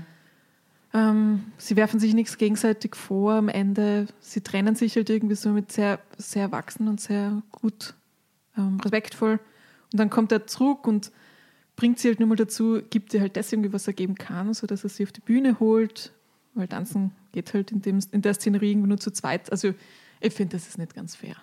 Aber wenn er natürlich, eh Otto, wie du vorher gesagt hast, sehr, sehr, sehr auf seinen Körper und mhm. ihn und wie er inszeniert wird, ist natürlich ähm, sexualisiert, ja. Mhm. Aber es das heißt ja Dirty Dancing. Ja, absolut. Jetzt noch ähm, ganz kurz, weil ich meine, wir sind ja in einer Miniserie über das Erwachsenwerden. Und zeitlich gesehen, also nicht nur zeitlich gesehen, war der letzte Film, äh, der gedreht wurde, den wir besprochen haben von den dreien, sondern auch äh, die Person, um die es geht, war, ist quasi im Endstadion des Erwachsenwerdens. Jetzt meine Frage, findet ihr den Aspekt gut ähm, rübergebracht. Also dieses, wir haben angefangen äh, mit dem Breakfast Club quasi auf der, äh, am Höhepunkt der, ähm, des, des Teenager-Daseins. Mhm. Also nächste Folge war dann jemand kurz bevor er Teenager ist und jetzt eigentlich wirklich so, wie sie sagt, ich bin bald eine Frau oder ich bin jetzt eine, bald eine erwachsene Frau, wie sie mit dem Vater über das Erwachsenenreden spielt. Seht ihr, also ja, ich kann das nicht beurteilen, aber wie, sagt sie ja, das ist gut dargestellt oder es geht ein bisschen zu schnell oder ist es genau richtig? Oder? Ich finde, das ist ziemlich gut dargestellt. Hm. Also das ist ja mit Grund, warum man sich, ähm, warum einem die Identifikation eigentlich recht leicht hm. gemacht wird. Und auch dieser Ödipus-Komplex, der ja so ein bisschen im Film verhandelt wird, weil mhm. auch wenn der Vater vielleicht von den Minuten her jetzt keine wahnsinnige Präsenz im Film hat, so ist er doch omnipräsent. Auf jeden und Fall. Diese, diese Loslösung von der Tochter, vom Vater und die Entdeckung der Sexualität mhm. ist, ist extrem gut inszeniert und dargestellt. Und sie sagt ja auch ganz am Anfang, sie, wenn sie im Auto sitzen und zu diesem Ferienresort fahren, mhm. sie dachte damals noch, so rückblickend ja. ähm, Erzählerstimme, dass sie niemals einen Mann kennenlernen wird, der so großartig ist wie ihr Vater. Also, oh ja, genau. Und umarmt ihn beim Autofahren, was nicht safe ist. Ja, aber 1963, come on. Sie hat aber auch gesagt, äh, Amerika, und ich glaube, also die, die Autorin, und ich werde es zum fünften Mal, die Goldstein. Bergstein. Bergstein, verdammt. Äh, die ist 38 geboren, das heißt, äh, diese Geschichte, die sie erlebt hat, müsste ein paar Jahre früher gewesen sein. Aber sie haben sich ja dafür entschieden, ähm, das ins Jahr 63 zu verlegen, weil, wie gesagt, Kennedy wurde, also dann Vietnamkrieg, alles war so kurz, Amerika, zumindest ist das immer so äh, in der Erzählung des der amerikanischen Kultur. Das war so kurz bevor Amerika verliert seine, also kurz bevor Amerika seine Unschuld verliert. Mhm. Und so, ich glaube, dass sie das deswegen genau dort angesetzt haben, im Sommer 1963. Das war das letzte Mal, wo sich alle gedacht haben, wir sind nach wie vor die, also der Vater, der am Steuer sitzt, ist von der ähm, Greatest, ähm, Generation. Greatest Generation. Wir haben nach wie vor den Krieg gewonnen und die Welt gerettet äh, wir sind die Guten und ja. wir werden es wahrscheinlich für immer sein, weil wir alles im Griff haben. Und ja, mhm. little did they know, dass sich wirklich ein paar Monate später das und in weiterer Folge ein paar Jahre später das Verständnis der Leute zu Autorität und alles umkehren wird. Ja, Amerika ist damit ziemlich in der gleichen Situation wie Baby Houseman, oder? Genau. Kurz davor, dass man sich mit den, dass man aus dieser Unschuld heraustritt und dann äh, übergeht in eine weniger unschuldige Zeit, Genau. in der man halt kämpfen muss auch. Und Verantwortung übernehmen und muss. Verantwortung übernehmen muss. Und meine, sie ist dafür ja mehr als bereit. Gell? Also Verantwortung zu übernehmen, ein Opfer zu bringen, ähm, das macht sie alles mit einem ziemlichen Schulterzucken. Und das so, sie ist gleichzeitig so normal und so ähm, erreichbar und dann gleichzeitig also außergewöhnlich. Schätzt, das ist für mich ja ein bisschen, was die, die Magie ausmacht. Die geschriebene Figur oder, oder die Jennifer Grey, die die Baby spielt? Oder beides Nein, die zusammen? geschriebene Figur. Okay. Natürlich kann ich es nicht trennen, wirklich von Jennifer Grey. Ich habe jetzt versucht, weil ja Sharon Stone und Sarah Jessica Parker im Gespräch waren, mir das vorzustellen, wie das mit einer anderen Schauspielerin gewesen wäre. Ja, keine Ahnung. Vielleicht hat es funktioniert, aber für mich ist das halt so ein und dieselbe Person. Gell? Untrennbar miteinander verbunden. Ich weiß jetzt nicht, ob wir jemals wieder den Bogen dazu finden, deswegen wollen wir kurz über die Dynamik zwischen den beiden sprechen. Das ist ja etwas, was. Ich habe das vor ein paar Jahren schon gehört und dann habe ich beschlossen, dass ich mich mit der Hintergrundgeschichte von dem Film nicht mehr auseinandersetzen will, weil Soll ich jetzt schweigen drüber? Na, jetzt habe ich es eh schon da. Aber damals habe ich mir gedacht, okay, mehr möchte ich eigentlich nicht wissen. Ich möchte das alles nicht. Ich möchte, dass das genauso bleibt, wie ich das als Kind empfunden habe. Dann würde ich sagen, ähm, ihr, ihr drückt jetzt auf Pause und weiß ich nicht, wie lange werden wir drüber reden? Zwei Minuten vielleicht? äh, die, die es auch nicht wissen wollen, jetzt auf Pause drücken. Achtung. Oder zwei Minuten Vorsprung. Warte, ich mache ein Geräusch. Okay. Die Dynamik war nämlich, ich weiß nicht, wie sie es geschafft haben, diesen Zauber auf die Leinwand zu kriegen. Die beiden äh, haben diesen Zauber nicht in der Realität empfunden. Ähm, es war nicht der erste Film, den sie gemeinsam gemacht haben. Sie waren ein paar Jahre davor schon In Red ähm, Dawn. in Red Dawn zu sehen, äh, so einer apokalyptischen Dystopie, World War, äh, Dritter Weltkrieg von John Milius, der Typ, der Conan gemacht hat. Und am Set haben sie sich schon nicht gut vertragen und man sieht es ein bisschen an den Probeaufnahmen für D- Dirty Dancing, das da. Aber ich finde es einigermaßen, also nicht verständlich, aber ja, die kommen halt, wir haben auf der einen Seite den Patrick ähm, Swayze, jetzt wollte ich Patrick Stewart oder Dempsey sagen, was ich sehr komisch finde. Weil Patrick wenn- Stewart als Johnny Castle. ja, wirklich. Es gibt, also, es gibt so ein paar Namen wie Paul. Da denken die einen an den Paul und die anderen an den. Und du immer an. M- McCartney. Ah, wir? ah ja. Ja, Okay. das ist nämlich, Paul ist eine interessante, weil Paul Newman ist genauso für mich eine Nummer 1 Figur, aber es ist trotzdem Paul McCartney. Und bei Patrick, wenn ich lang drüber nachdenke, naja, Swayze. Swayze ist die Nummer 1. Tut mir leid, Trekkies. äh, ich weiß, ihr wollt erstens nicht Trekkies genannt werden von jemandem, der selber keiner ist. Äh, aber ja, Patrick Swayze und nicht Patrick Stewart. Aber Patrick Stewart kommt sicher an Nummer 2. 1952 ähm, in Houston, Texas geboren. Houston, wie ich in Texas gelernt habe äh, war in der Highschool das, was man so einen Allround-Athleten nennt. Der hat alle Stückeln gespielt. Äh, Football, Baseball, äh, Basketball nicht, aber wurscht. Football, dann ähm, außerdem in der Tanzschule von seiner Mutter. Äh, Seine gleich Mutter einmal. war die berühmteste Choreografin und Tanzlehrerin von Texas. Genau.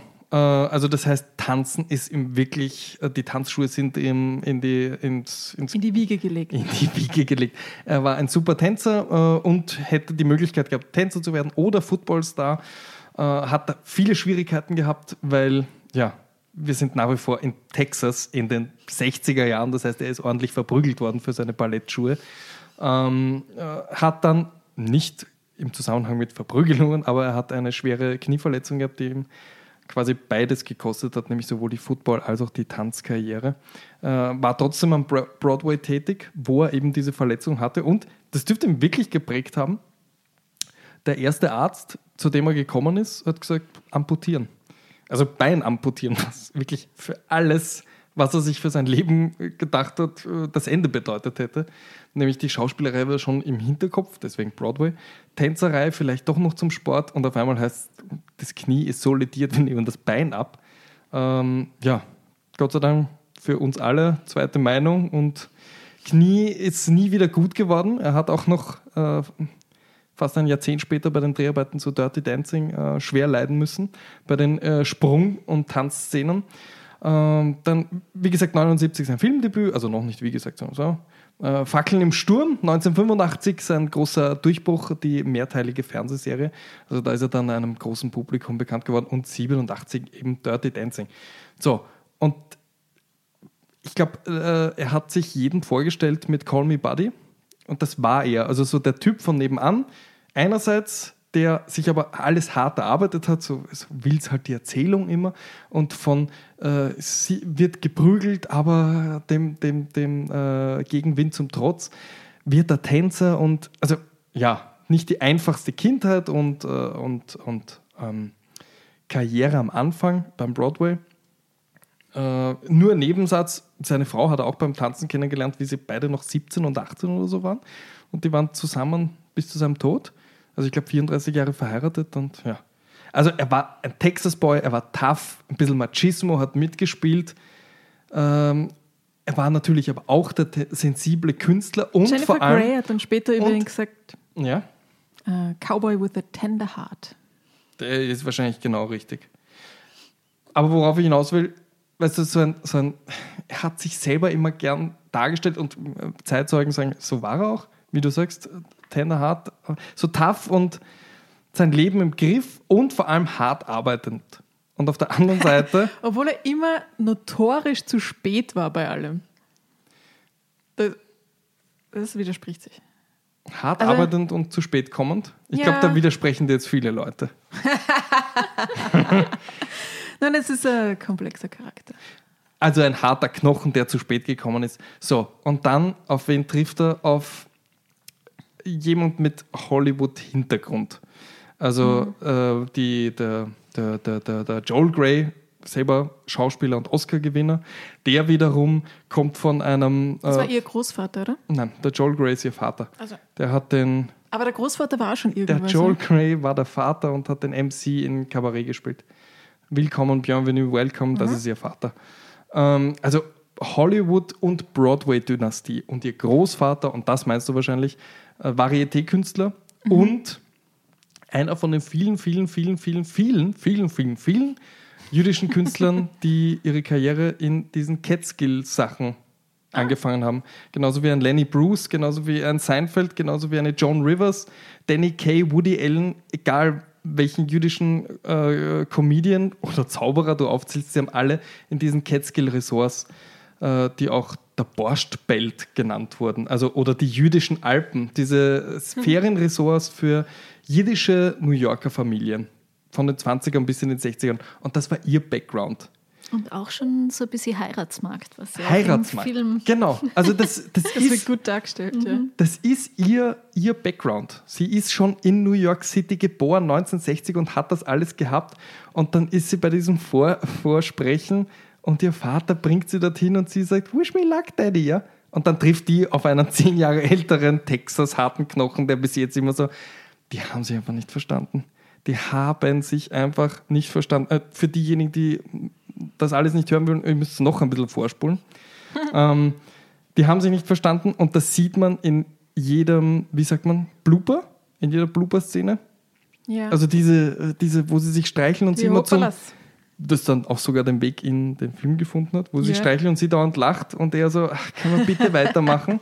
Oder dieses im Wasser, das sie schon im Herbst halt- gedreht haben. Aber man muss dazu sagen, wenn man sich anschaut, wie es produziert worden ist, ich habe es vorher eh schon gesagt, ist halt super eng alles. Und das war dann, glaube ich, schon so, da hast du dann schon stundenlang Dreh hinter dir und bist so richtig drüber.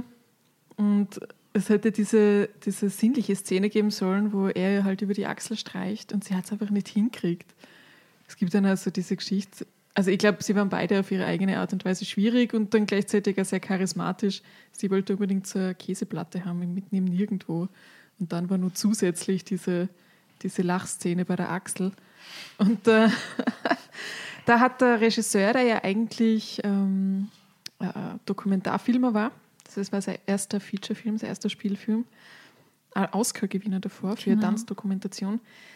Ich finde, da hat er so ein bisschen diese dokumentarischen Skills, diese Fähigkeiten wieder eingesetzt und hat die Kamera einfach laufen lassen und dann geschaut, was rauskommt dabei. Ja, super Entscheidung. Eine super Entscheidung, weil es eine von so vielen ikonischen Szenen aus dem Film ist. Mir ist das aufgefallen, wie wir uns den jetzt mit Freundinnen wieder angeschaut haben, bei so fast jeder Szene hat man sich gefreut drauf, was jetzt gerade auf einen zukommt. Mhm. Weil es in einem Film, wo du da sitzt mhm. und du bei jeder zweiten Szene denkst, ah cool, jetzt kommt das. Mhm. Und jetzt, ah, jetzt kommt der Tanz.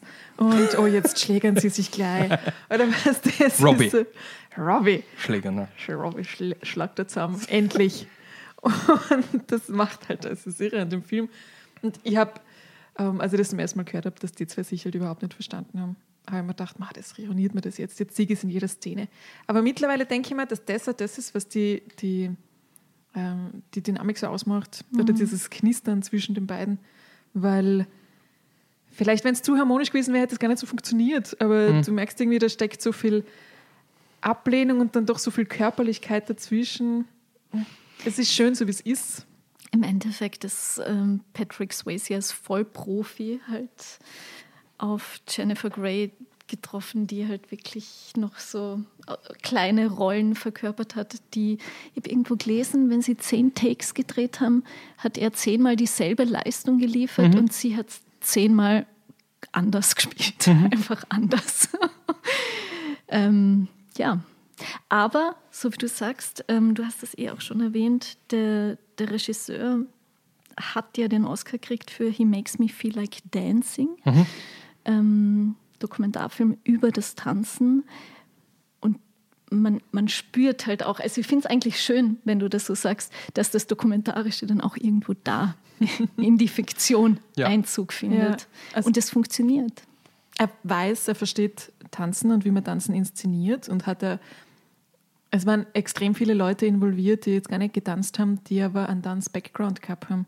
Also von der alten Mrs. Schumacher bis ähm, die Vivian Pressman, die. Also die, die die Schuhmacher gespielt hat, die ähm, Witwe, die, äh, die Strohwitwe. Nein, die Strohwitwe war die Frau Pressman, das war die Assistant Choreographer of, von, so, von dem Film. Das, ja. Und die Frau Schumacher war das alte Pärchen, aber die war früher auch Tänzerin. Also es war einfach so, überall, nicht einmal da, wo es notwendig gewesen wäre, haben die Leute Tanzerfahrung gehabt. Mhm. Es war ja auch der, der Vater von ihr, der Jerry Orbach, war ja auch Broadway-Darsteller und alles Mögliche. Also die haben, alle haben, sind irgendwie aus diesem Metier gekommen und ähm, das macht sicher auch was am Set, wenn du lauter Leute hast, die Verständnis dafür haben, was Tänzer brauchen und was Tanz braucht und was das mit einem macht und was das für Leistung ist.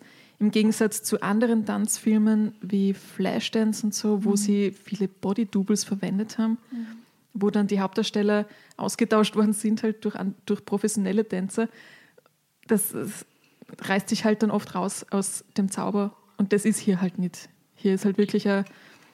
Und immer laut Angaben von der Drehbuchautorin, von der Frau Bergstein, hat sie sich einen Patrick Swayze ausgesucht, weil er die richtigen Augenbrauen gehabt hat. Aber und hat dann erst nachher vom Regisseur erfahren, dass er halt einen Tanz-Background hat. Mhm ja, also es ist nicht jeder jetzt nur deshalb ausgesucht worden, weil er halt Tänzer war, aber es diese, die, diese natürliche, diese natürliche Gravitation zu Authentizität mhm. von, schätze jetzt schon einmal jemanden, der, der einfach dokumentarische Erfahrung hat, die lässt den Film auch so gut altern. Ja. Weil ähnlich wie wir es bei Truffaut auch schon angesprochen haben, dadurch, dass er halt nicht in einem Set gedreht hat, also dass er in der Straße, in den Straßen von Paris war und hier, dass man halt nicht mit Body-Doubles oder mit Leuten gedreht hat, die gar nicht tanzen haben können, ähm, kann man immer nur die, das Craft, Craftsmanship oder die, die Fähigkeiten von den Tänzern heute bewundern. Beim Tanzen schon. Als äh, Beifahrerin hat sie sich dubeln lassen, die gute Jennifer ja. Grey, weil sie gesagt hat, diesen Stunt macht sie nicht. Weil Patrick Swayze selber am Steuer, das hat sie sich nicht getraut als das Beifahrerin. das ist vielleicht Ausdruck von der etwas angespannten Stimmung am Set. Ja, aber da merkt man in dieser Szene klar nicht das Craftsmanship, wie du sagst. Ja, das sie ist vielleicht keine natürliche ja. Beifahrerin. ich glaube auch. Sie hat immer so gewackelt. aber Sie haben ja auch äh, Thema Budget und so Sie haben ja und Authentizität nicht dort drehen können, wo Sie eigentlich drehen wollten, in den Catskill Mountains, wo mhm. der Film ja spielt, sondern Sie haben ja in North Carolina und Virginia gedreht, ja. weil es dort, ähm, weil man dort die Darstellerinnen und überhaupt das ganze Team nicht nach Kollektiv mehr oder weniger bezahlen musste, sondern Wirklich? weniger, äh, ja, sie, hat, sie haben ein Budget gehabt, glaube ich, von 6 Millionen Ja. US-Dollar und mit dem wären sie einfach nach Kollektiv nicht ausgekommen, weshalb sie in den Süden gegangen sind, dort die äh, Darstellerinnen wie die ganze Crew äh, Ja. schlechter bezahlt haben, ähm, aber dafür mehr das umsetzen konnten, was ähm, ihnen vorgeschwebt ist. Oh, ich habe nämlich die romantischere Version gehört, dass sie- dass sie in den Süden gegangen sind, weil sie dort länger drehen konnten, weil die Blätter äh, am spätesten von der ganzen Ostküste dort Ja. zum Verblassen oder zum Rotwerden angefangen haben. Ja, weil sie schon so, weil eben sie haben irgendwie Die angefangen. haben ja im Herbst, bis in den Herbst gedreht. Ja, voll. Und sie haben diese, also sie haben schon Ende Sommer angefangen zu drehen, zuerst in voll der Hitze und nachher im Regen. Und dann später, sie haben erst, und dann später sind sie nur weiter halt in den Süden, damit sie die, die Seeszene, wo er sie hochhebt, drehen können. Wo es da- aber trotzdem eiskalt war. wo es eiskalt war und die Blätter halt schon angefangen haben, sich zu verfärben und dann haben sie alle grün ansprühen müssen. Da ist natürlich. Alle? Ist sind so- ganz schön viele Bäume. Das ist ganz schön viel, gell? Es ist manchmal irre, was sich die Leute antun. Aber ja, es macht natürlich Sinn, gell, dass da nicht alles rot ist dann und plötzlich ist Ende Sommer Party. Macht keinen Sinn. Ich weiß nicht, ob mir das aufgefallen wäre. Mir sicher nicht. Okay. Aber du hast mir heute erzählt, es gibt eine äh, Dirty Dancing Experience. Man kann sich das, Ja. äh, ein Hotelzimmer dort mieten. Es gibt das Kellermans, gibt es ja wirklich als, als ähm, Urlaubsressort. Das ist die Mountain Lake Lodge in Virginia. Und da gibt es dreimal im Jahr gibt's so eine Dirty Dancing Experience, wo man übers Wochenende hinfahren kann. Und dann gibt es, glaube ich, du kannst halt, also es gibt die Tanzkurse und Wassermelonen um die Wette tragen und was weiß ich was. Ist das auf Jahrzehnte ausgebucht? Also ich habe jetzt nicht probiert, was zu buchen. Ich wollte jetzt Okay. erst fragen. Und es ist halt leider, der See ist austrocknet. Ich glaube Ja. 2006 oder so. Und jetzt steht dort, also es sind immer nur die Steine dort, die sie aufgeschichtet haben, damit der Patrick Swayze über der Wasserlinie steht. Und äh, es ist ein Gedenkstein für ihn. Das stimmt. Weil, wie die meisten wahrscheinlich wissen, Patrick Swayze ist seit 2009, so wie, also viele, viele der Mitarbeiter und Mitarbeiterinnen des Films sind früh verstorben, äh, beziehungsweise Ja. schon. Äh, also zum Beispiel der Robbie, glaube ich, ist nicht sehr alt geworden, der Schauspieler. Äh, der Vater sowieso nicht. Der, ähm, der Jerry Dr. Orbach. Danke. Ja, und auch der Regisseur, der Emil Ardolfini, Genau. Ardolini, genau. Ähm, ist an AIDS gestorben. Ja. Mit 50. Mit glaub ich. 50, ja.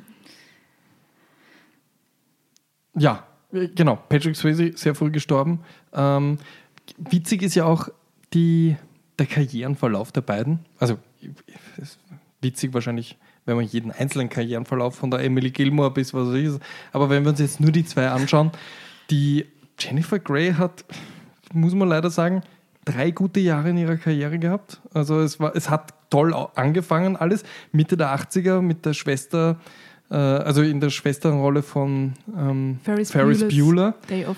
Genau, also ein Riesenhit, dann 87 nicht mehr Nebendarstellerin, sondern Hauptdarstellerin eines Riesenhits. Äh, ja, und dann hat sie tatsächlich einen kapitalen Fehler, wie man im Nachhinein sagen muss, begangen.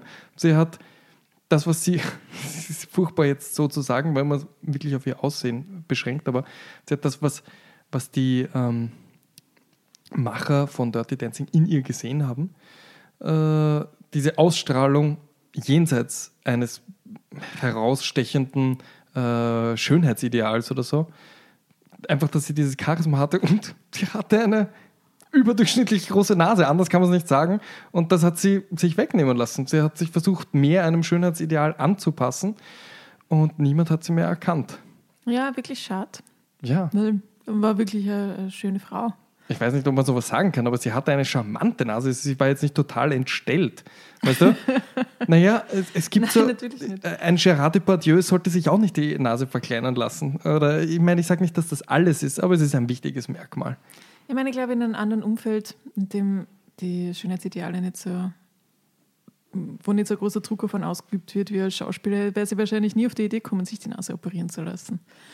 Natürlich, es hat sie richtig. danach, sie hat selbst so äh, erzählt, es hat sie von der Schauspielerin, die Baby in Dirty Dancing gespielt hat, geändert zu einer Schauspielerin, die Baby aus Dirty Dancing ähnlich sieht. Mhm. Also hat sie wirklich niemand mehr erkannt danach. Also sie hat den Leuten erzählen müssen, obwohl wir vorher noch gesagt haben, dass jeder in jedem Raum äh, also oder wie haben wir das erwähnt oder abseits der Aufnahme, Nein, das dass die ich das hat Alexandra vorher erzählt. Ich- weil wir, weil wir schon seit Wochen nur mehr über Dirty Dancing reden, weiß ich gar nicht mehr, was wir on-air gesagt haben und was wir off-air schon erwähnt haben. Aber richtig so, äh, du gehst jedes Mal in einem Raum und eigentlich sollte dich jeder erkennen, weil jeder und jeder diesen Film gesehen hat und niemand erkennt dich. Also ja, und dann hat sie, glaube ich, auch noch mit ähm, Krebs gekämpft äh, in wirklich? den äh, um die Dancing Stars Zeit herum, also in den 10er Jahren, gar nicht so lange her, dürfte ihn besiegt haben. Also ja, äh, aber die Karriere hat sich nie wieder erfangen. In den 90ern keinen nennenswerten Film, in den Nullern, in den Zehnern, wurscht wo. Es gab eine Serie, die habe ich ab und zu ganz gern geschaut, die haben sie immer im Pro 7 mitten in der Nacht gezeigt. Die hieß damals bei uns irgendwie LA, wo sie sich selbst gespielt hat und das quasi Thema Nummer eins war, dass sie eben niemand mehr kennt. Und ja, ich glaube, es gab eine oder zwei Seasons, also das Publikum dürfte es auch so nicht interessiert haben. Äh, ich fand es ganz gut geschrieben. Ich fand es witzig. Es war irgendwie so eine, zu einer Zeit, wo alle Sitcoms in New York gespielt haben und ähm, ja, immer, weißt du, so ein Kulturpessimismus oder, oder äh, Intellektualisierung von allen, obwohl es nach wie vor Sitcoms waren, aber man hat das alles nach äh, New York verpflanzt und dann war da so eine lustige Sitcom, die auf einmal in LA gespielt hat. Also ich fand es wirklich als Kind lustig oder als Jugendlicher oder wie auch immer. Ja, und der ganz Unterschied zu der Karriere von Patrick Swayze, die Genau. natürlich dann richtig durchgestartet ist und er hat dann so wunderbare Filme gemacht wie Roadhouse. Roadhouse.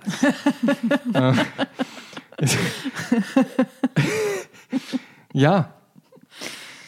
Stimmt, äh, Karriere. Das einzige Tief aus seiner Sicht, ich glaube, er wollte äh, er wollte keine Tanzfilme mehr machen und er wollte ernst genommen werden und hat immer nach diesen Rollen gesucht, wo er eben beweisen kann, dass er ein, ein guter Schauspieler ist.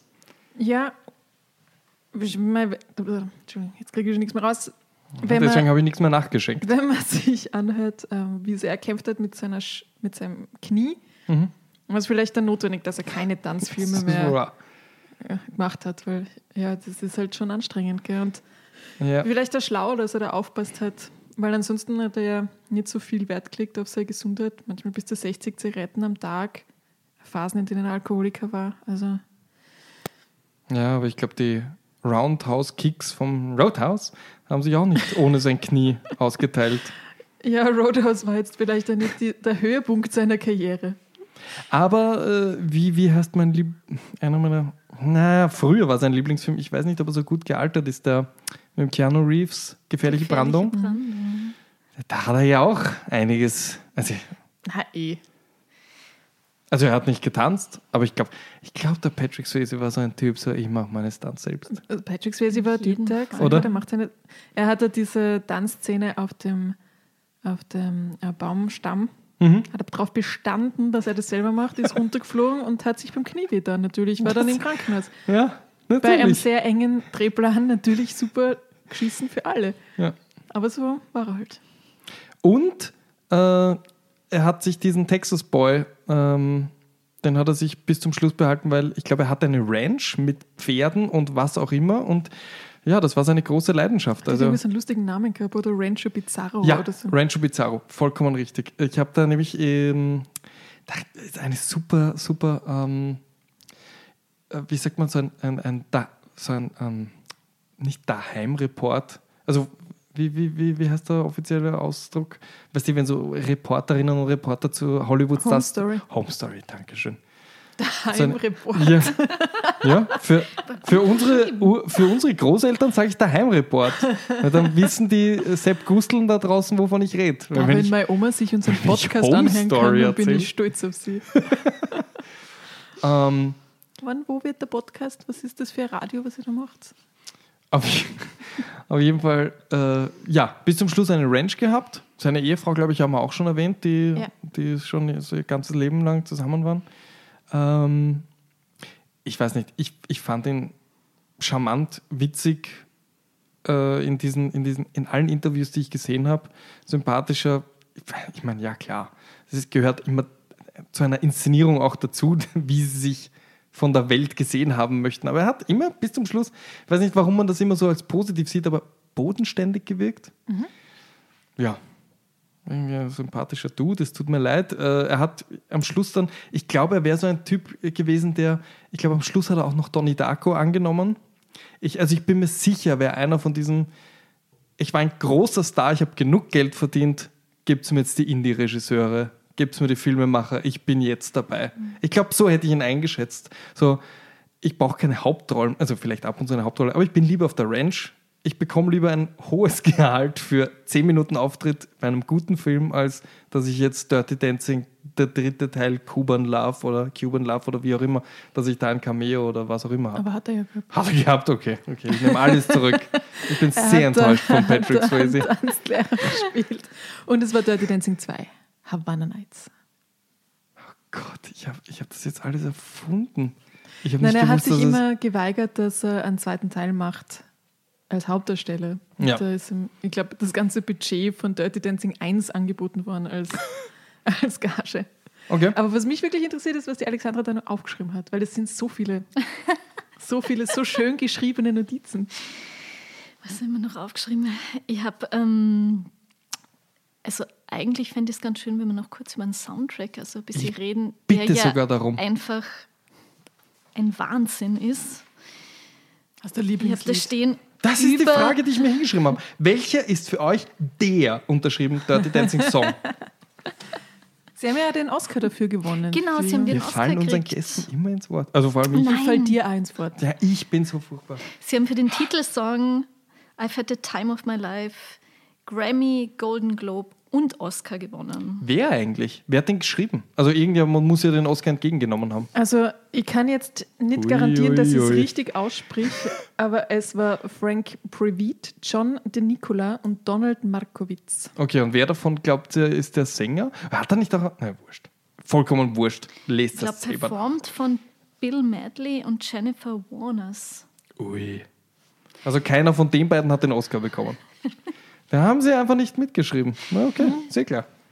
Und ich meine, der Soundtrack ist, ich habe da stehen, über 42 Millionen verkaufte Exemplare. Einer Wow. der erfolgreichsten Alben aller Zeiten. Also nicht nur Soundtrack, sondern Alben. Alben. Wow. Und das ist, und ich meine, ich kann das nur bestätigen. Also Dirty Dancing ist tatsächlich einer der Filme, die ich auch auf VHS, DVD und den Soundtrack ähm, zu Hause habe oder hatte. Ähm, und das kann ich von nicht sehr vielen Filmen behaupten. Ja, ich glaube, wir haben da irgendwo eine Schallplatte stehen. Äh, More Dirty Dancing. Also ich glaube, den Ja. zweiten Teil von dem Original-Soundtrack. Oder vielleicht äh, ich, leider die Platte tut ja nur so, als wäre sie More Dirty Dancing, weil es ist eine andere Platte drin, ich habe nur die Hülle. Aber es, es ich glaube, es sind auch so einfach in die Richtung Lieder. Ich weiß nicht, ich weiß nicht, wie es euch geht, aber wir sind alle ungefähr im gleichen Alter. Und für mich war das, und da rede ich jetzt nicht nur von Dirty Dancing, sondern da gibt es einige Beispiele. Ähm, da kann man jetzt äh, von Hotshots, äh, Hotshots, von Top Gun reden, von sehr vielen Filmen, die in den 80ern spielen, die einen 60er Jahre geprägten Soundtrack haben. Und nachdem ich ähm, in den, also nachdem wir Kinder waren in den 80ern und in den 90ern dann auch noch, war diese Musik, ich weiß nicht warum, das war nicht die Musik, die geschrieben wurde, als wir Kinder waren, aber es, waren die, es war die omnipräsente Musik. Ich habe immer das Gefühl, wenn ich 60er Jahre, nämlich früh 60er Jahre, ich rede jetzt noch nicht von Hippies, sondern eher von Motown, von Otis Redding, von solchen Leuten wie den äh, Be My Baby, fällt mir jetzt gerade die Band nicht an die, ich will Shirelle sagen, Ronettes, die, die Mädelband, verwechsel ich mal, wurscht. Aber ich habe immer das Gefühl, das ist die Musik meiner Kindheit. Weil, äh, ich weiß nicht, ob ihr euch an Toho Waboho erinnern könnt. Ah, Ja, Auch Anfang der 90er, auch Soundtrack vor allem 60er. Ich weiß nicht warum, aber wenn ich diese Songs höre, denke ich an meine Kindheit, obwohl ich nicht in den 60 obwohl meine Eltern in den 60ern groß geworden sind. ich habe jetzt eine Theorie, die ich noch nicht durchdacht habe. Aber vielleicht, weil es eine sehr positive ähm, Stimmung war, in der diese ganzen Lieder geschrieben wurden. Also es sind alle sehr, sehr fröhlich. Ja, außerdem sind es super Nummern. Also, Ja. nein, also, ob sie jetzt, ja, vielleicht, Gut, Das dass du es eingeleitet hast mit, du hast es noch nicht durchdacht, weil ich glaube dir sofort, dass du es noch nicht durchdacht hast. aber, ich, aber ja, ich kann dem eigentlich nicht widersprechen. Ich finde es halt eher so, dadurch, dass es die ganze Zeit wiederentdeckt wurde, für mich wurde es nicht wiederentdeckt. Für mich ist es so, ah, okay, das ist gute Musik. Ja. Ich glaube, es sind zum Teil auch Songs, mit denen die Macher einfach aufgewachsen sind.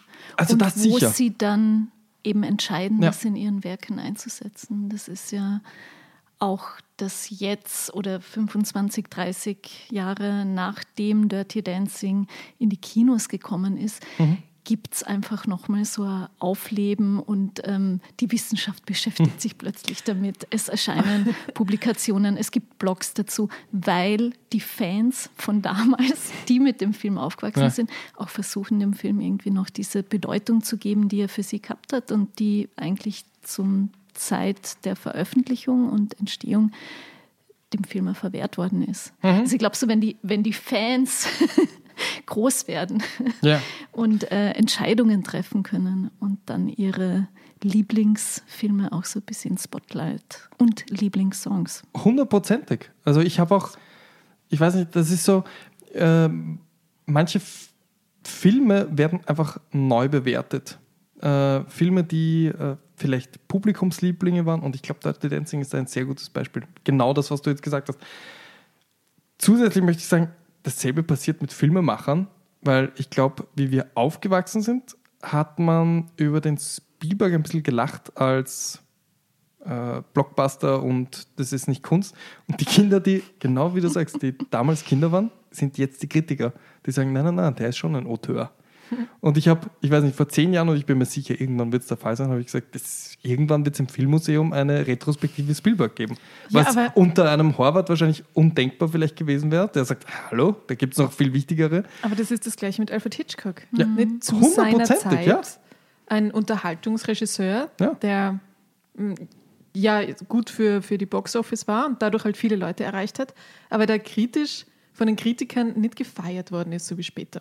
Das stimmt, nur der Unterschied ist, und das ist, glaube ich, das, was äh, die Alex sagen wollte, oder vielleicht nur ich reininterpretiert habe, aber die Kritiker, also so Truffaut oder so, die ihn entdeckt haben, haben ihn nicht entdeckt, weil sie ihn aus ihrer Kindheit gekannt haben und diesen Nostalgie-Bonus bekommen haben, sondern die haben einfach gesagt, ihr, ihr ke- erkennt das nicht, was er wirklich ist. Vielleicht muss es auch nicht in der Kindheit entdeckt worden sein, aber es muss zumindest resonieren mit dir, ohne dass du ihn intellektuell zerlegst. Mhm. Und ich glaube, das muss nicht, du musst kein Kind sein, um das zu schaffen, dass er dich emotional abholt irgendwo. Ja. Aber du musst es zumindest bereit sein dafür. Du musst bereit sein dafür, dass du dich voll begeisterst für etwas, was andere vielleicht nur als äh, Eskapismus bezeichnen. Ja, eben. Aber dafür musst du, glaube ich, in einem gewissen Alter sein. Ich glaube, es ist leichter, wenn du im gewissen Alter bist, dass du halt einen Film so anschaust, einfach nur, du schaust nicht, uh, wie ist das dreht worden und in welchem Drittel des Films ist er jetzt und Ja. wie ist dieser Plot aufgelöst worden und keine Ahnung, ist der Schauspieler, äh, Ja, Gott sei Dank sind wir darauf nicht eingegangen, weil ich weiß nicht, ob er da noch immer so gut weggekommen wäre. ja, ich finde, das ist halt irrelevant, nicht? Ja, bei dem schon. Gebe ich dir recht. Es ist irrelevant, wenn er funktioniert. Das ist es.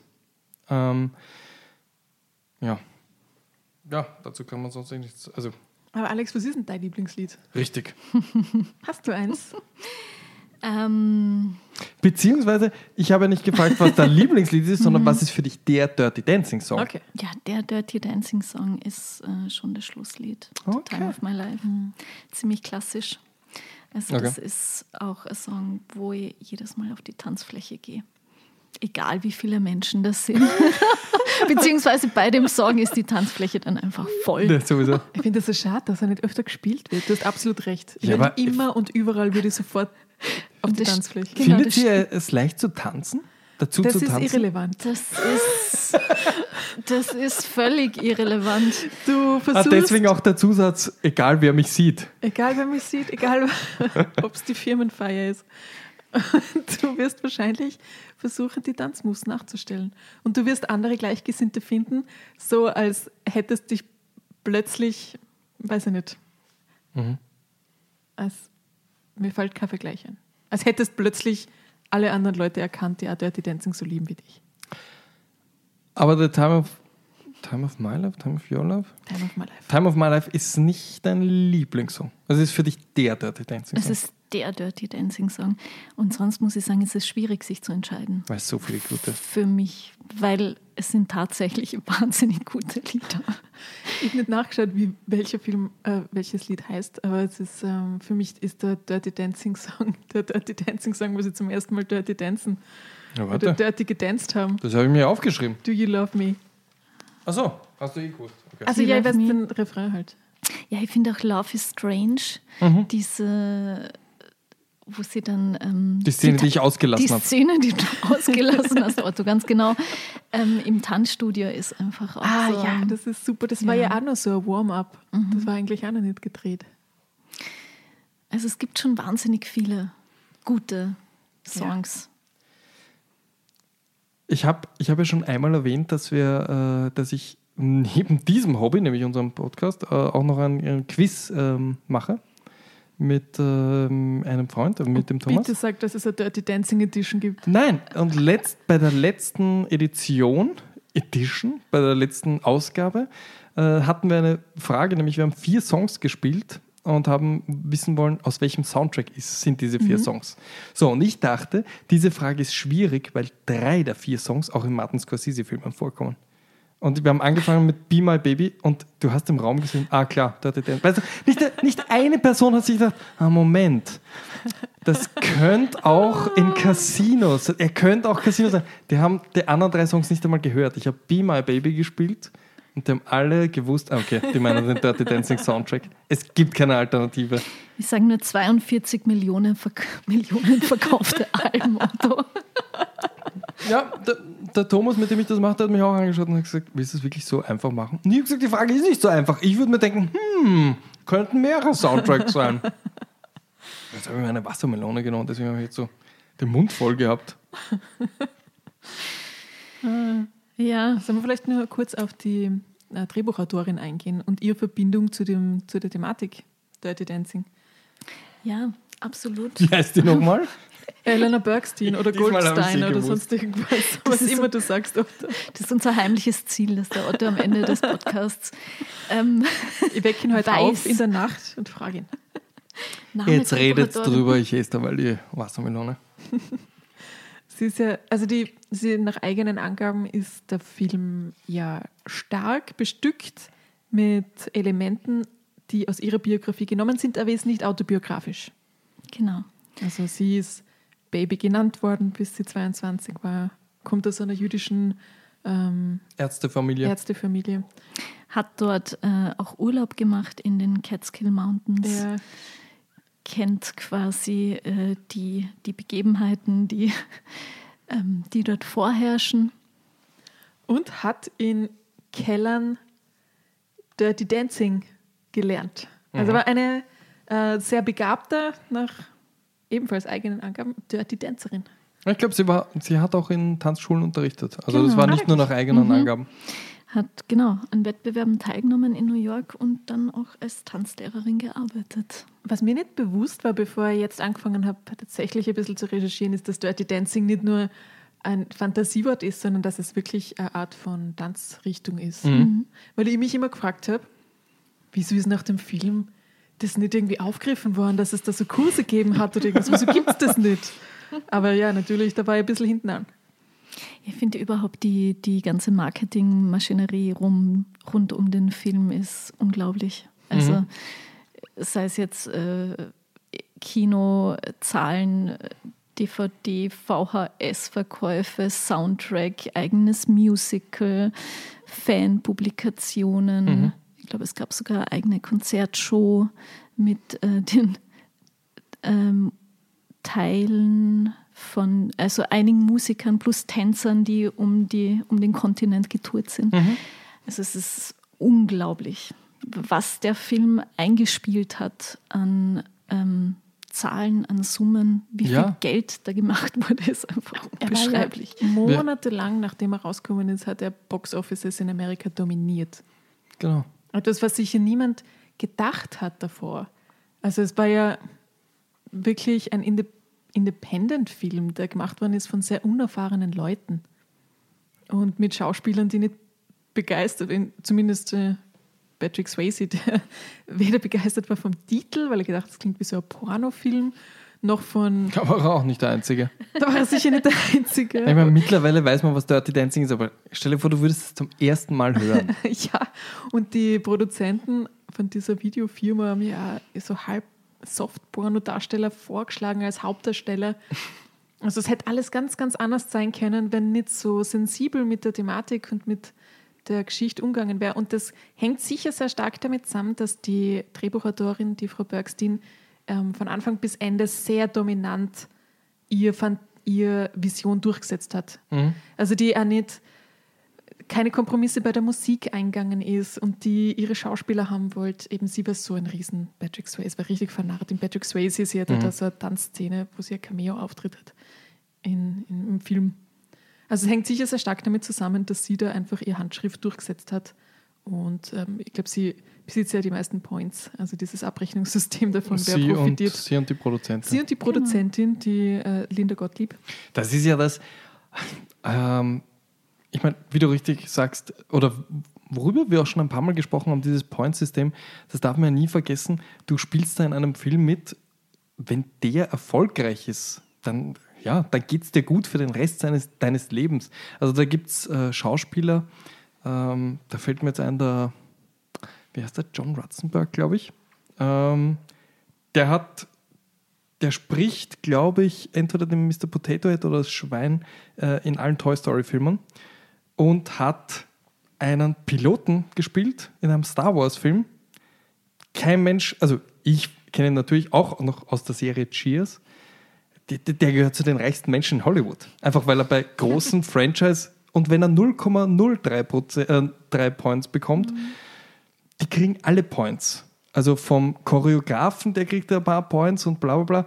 Und wenn du dir denkst, okay, das sind 50 Leute, und der spielt über 50 Millionen ein, dann ist jeder von denen ein Millionär nach so einem Film. Und damit rede ich jetzt nur von den Einspielergebnissen, von den Netto-Einspielergebnissen. Der wirft ja jedes Jahr Geld ab. Jedes Jahr zahlt der ORF Fernsehrechte für Dirty Dancing, jeder Kanal mhm. auf der ganzen Welt. Also ja, um die Jennifer Grey müssen wir uns keine Sorgen machen, auch wenn sie keine Filmkarriere mehr hat. Das sind so, ich meine, die werden für den Rest ihres Lebens und deren Kinder auch noch ihre Miete zahlen können. Das finde ich schon immer spannend. Nämlich, ich habe hab immer gedacht, okay, der Film ist abgedreht, die kriegen alle ihren Salär und die Produzentinnen und Produzenten, das sind die, die danach reich sind. Aber in Wahrheit, die meisten sind so großzügig unter Anführungszeichen, dass sie sagen, okay, der Film wird all uns reich machen, ohne dass ich jetzt alles für mich behalte. Ich meine, klar wird immer wieder wegen, wegen Points gestritten, so ob du jetzt 30 hast oder nur 14 oder wie auch immer.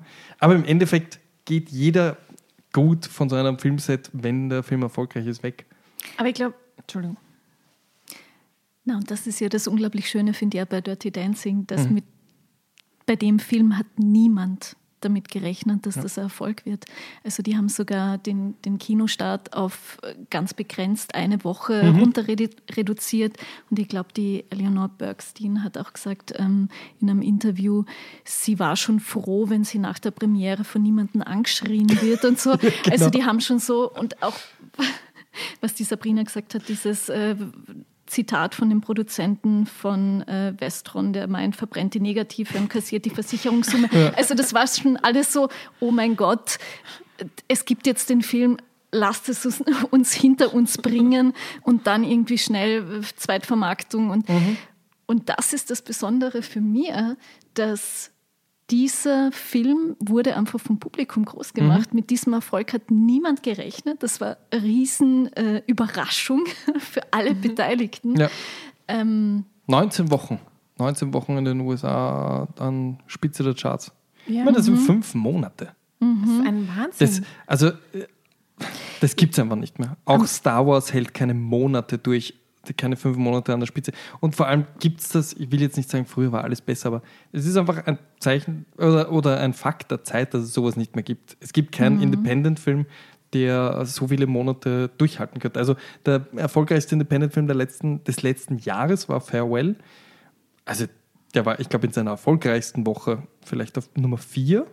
Ich meine, der muss anstinken gegen ein Marvel-Universe und gegen ein DC-Universe und wie sie alle heißen. Mhm. Und wenn man halt an Marvel und so denkt, das sind natürlich Filme, die werden produziert mit massig Geld und da weiß man auch, die man rechnet damit, dass sie so und so viel einspielen. Mhm. Da werden die Schauspieler wahrscheinlich auch nicht irgendwelche Points kriegen.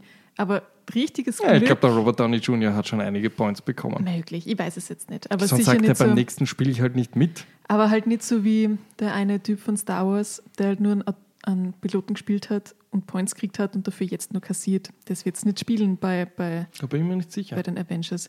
Ich Da glaub, bin ich mir wirklich Neb- nicht sicher. Irgendein Ich Nebendarsteller wird da nicht Points kriegen. Das wird ihm niemand von den Produzenten zugestehen. Wissen tun wir es nicht. Wissen also, nicht, wir reden hier nicht von 100% und jeder muss ein einstelligen, sondern wir reden hier von Kommazahlen, die ich glaub- noch immer gutes Geld Ich glaube, sind. das richtige Glück hast du gehabt bei Filmen wie Dirty Dancing oder eben Star Wars dem ersten oder bei Kevin allein zu Hause, wo niemand gedacht hat oder niemand damit rechnen hat können, dass die der Erfolg werden, der sie dann geworden sind. Und Also du meinst, dass Points eher verteilt werden, so ich gebe euch gern Points, Ich aber ihr glaub werdet nichts davon haben. Ja, ich glaube schon, dass es eher so eingetauscht worden ist Hm. für geringeres Gehalt Okay. Oder als zusätzlicher Anreiz, damit man halt einen gewissen Schauspieler kriegt. Ja, das ist mir der ganze Punkt, den ich machen wollte. Wir kennen Der war gerne jetzt schnell vorbei. I heard Ich you. habe gedacht, Ja, ich, ich kommuniziere sehr direkt. Na, aber es ist einfach unglaublich, dass der Film an einem einzigen Wochenende zwei Drittel seines Budgets einspielt. Also das ist so. Ja, gut, natürlich, wenn das Budget sehr Crazy. gering ist. Ja, stimmt, das ist wieder das Verhältnis.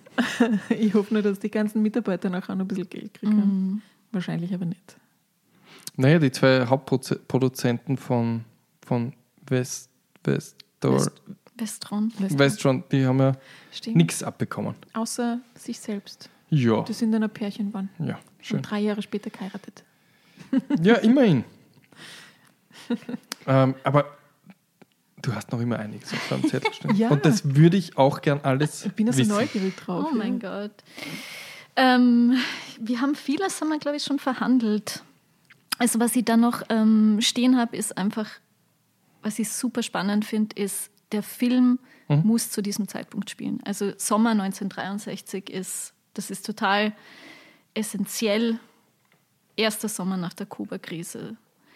Sommer der Peace Corps, Eskalation äh, Vietnamkrieg und Sommer der I Have a Dream Rede von Martin Lu- Luther King. Das heißt, es ist schon, die Drehbuchautorin ist politisch und es ist sehr wichtig, dass in dem Film auch eine Vielzahl an politischen und sozialen Themen verhandelt werden. Auch wenn der Film als Tanzfilm und Liebesfilm und Coming-of-Age-Film daherkommt, transportiert er trotzdem zwischen den Zeilen sehr viel mehr. Ja.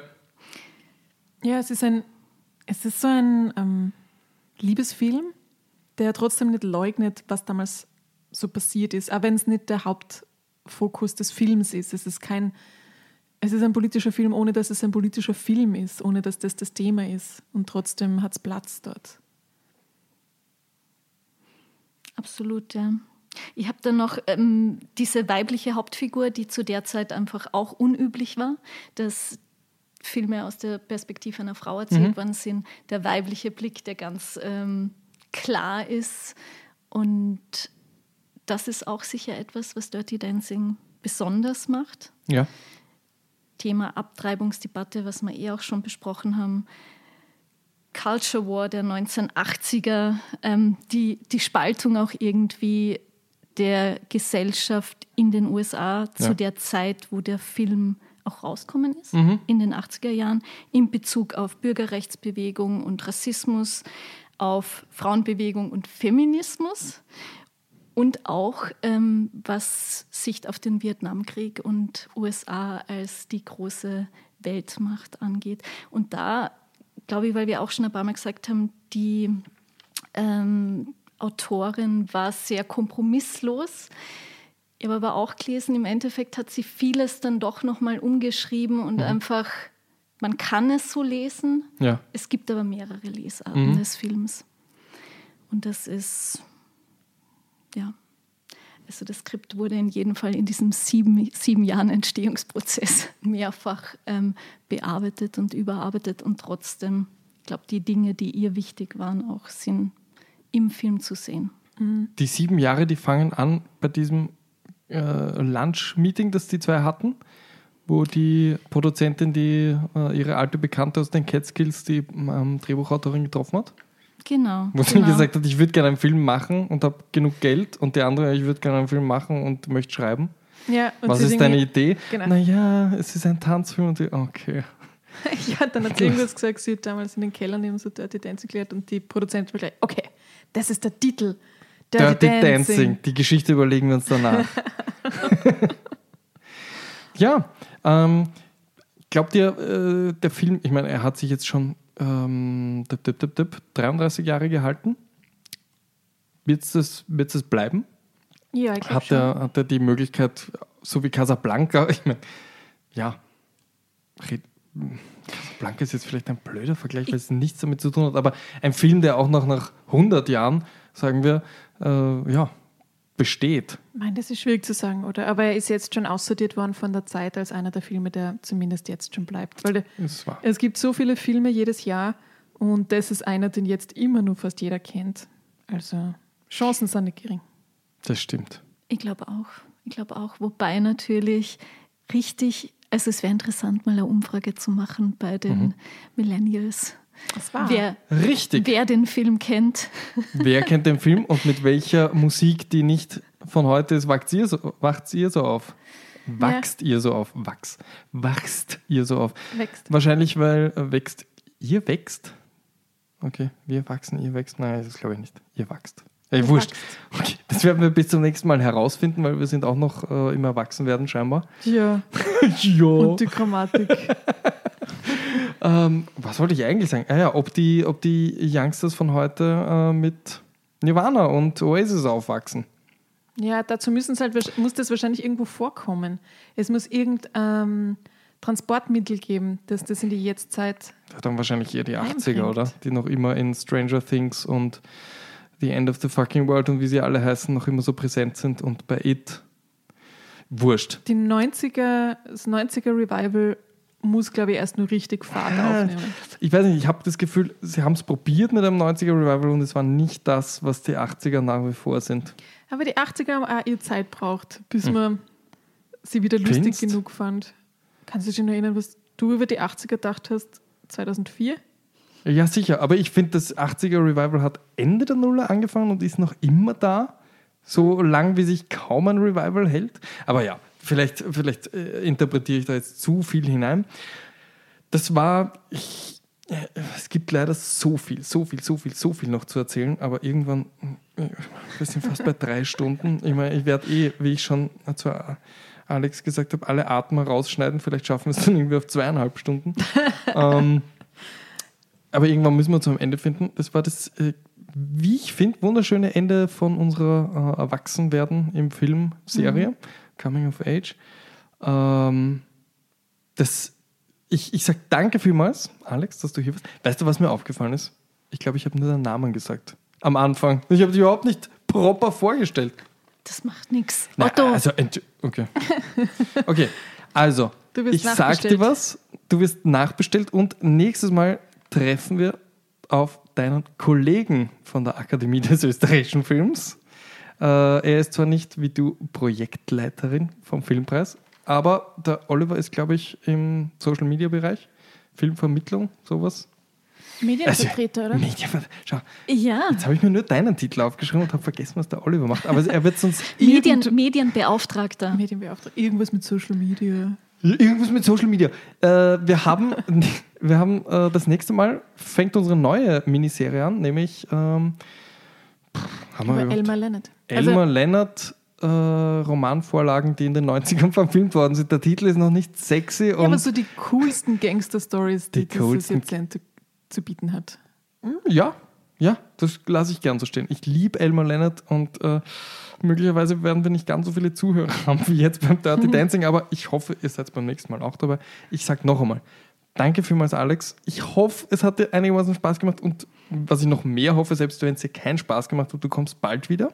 Es war super schön. Großes Dankeschön an euch beide. Jederzeit. Ja, Danke vielmals. es ist nur Melone da. Stimmt, the time of halbe our gegessen. life. We had the time of our life. Vor allem, boah, ich bin schon so voll mit Melone und wir haben noch nur die Hälfte, glaube ich, Na, aufgeschnitten. nicht einmal. Um Gottes Willen. Sabrina, ich äh, freue mich so sehr, dass du wieder mit mir die Sendung gemacht hast. Ähm, auf viele, viele weitere. Äh, danke vielmals. Magst du auch noch was sagen? Danke dir. Ich habe zum Abschluss ein Zitat vorbereitet von ähm, Jennifer Grey, dass sie, also ein Statement, das sie rausgegeben hat, dass Patrick Swayze gestorben ist über ihn. When I think of him, I think of him, I think of being in his arms when we were kids, dancing, practicing the lift in the freezing lake, having a blast doing this tiny little movie we thought no one would ever see. Oh.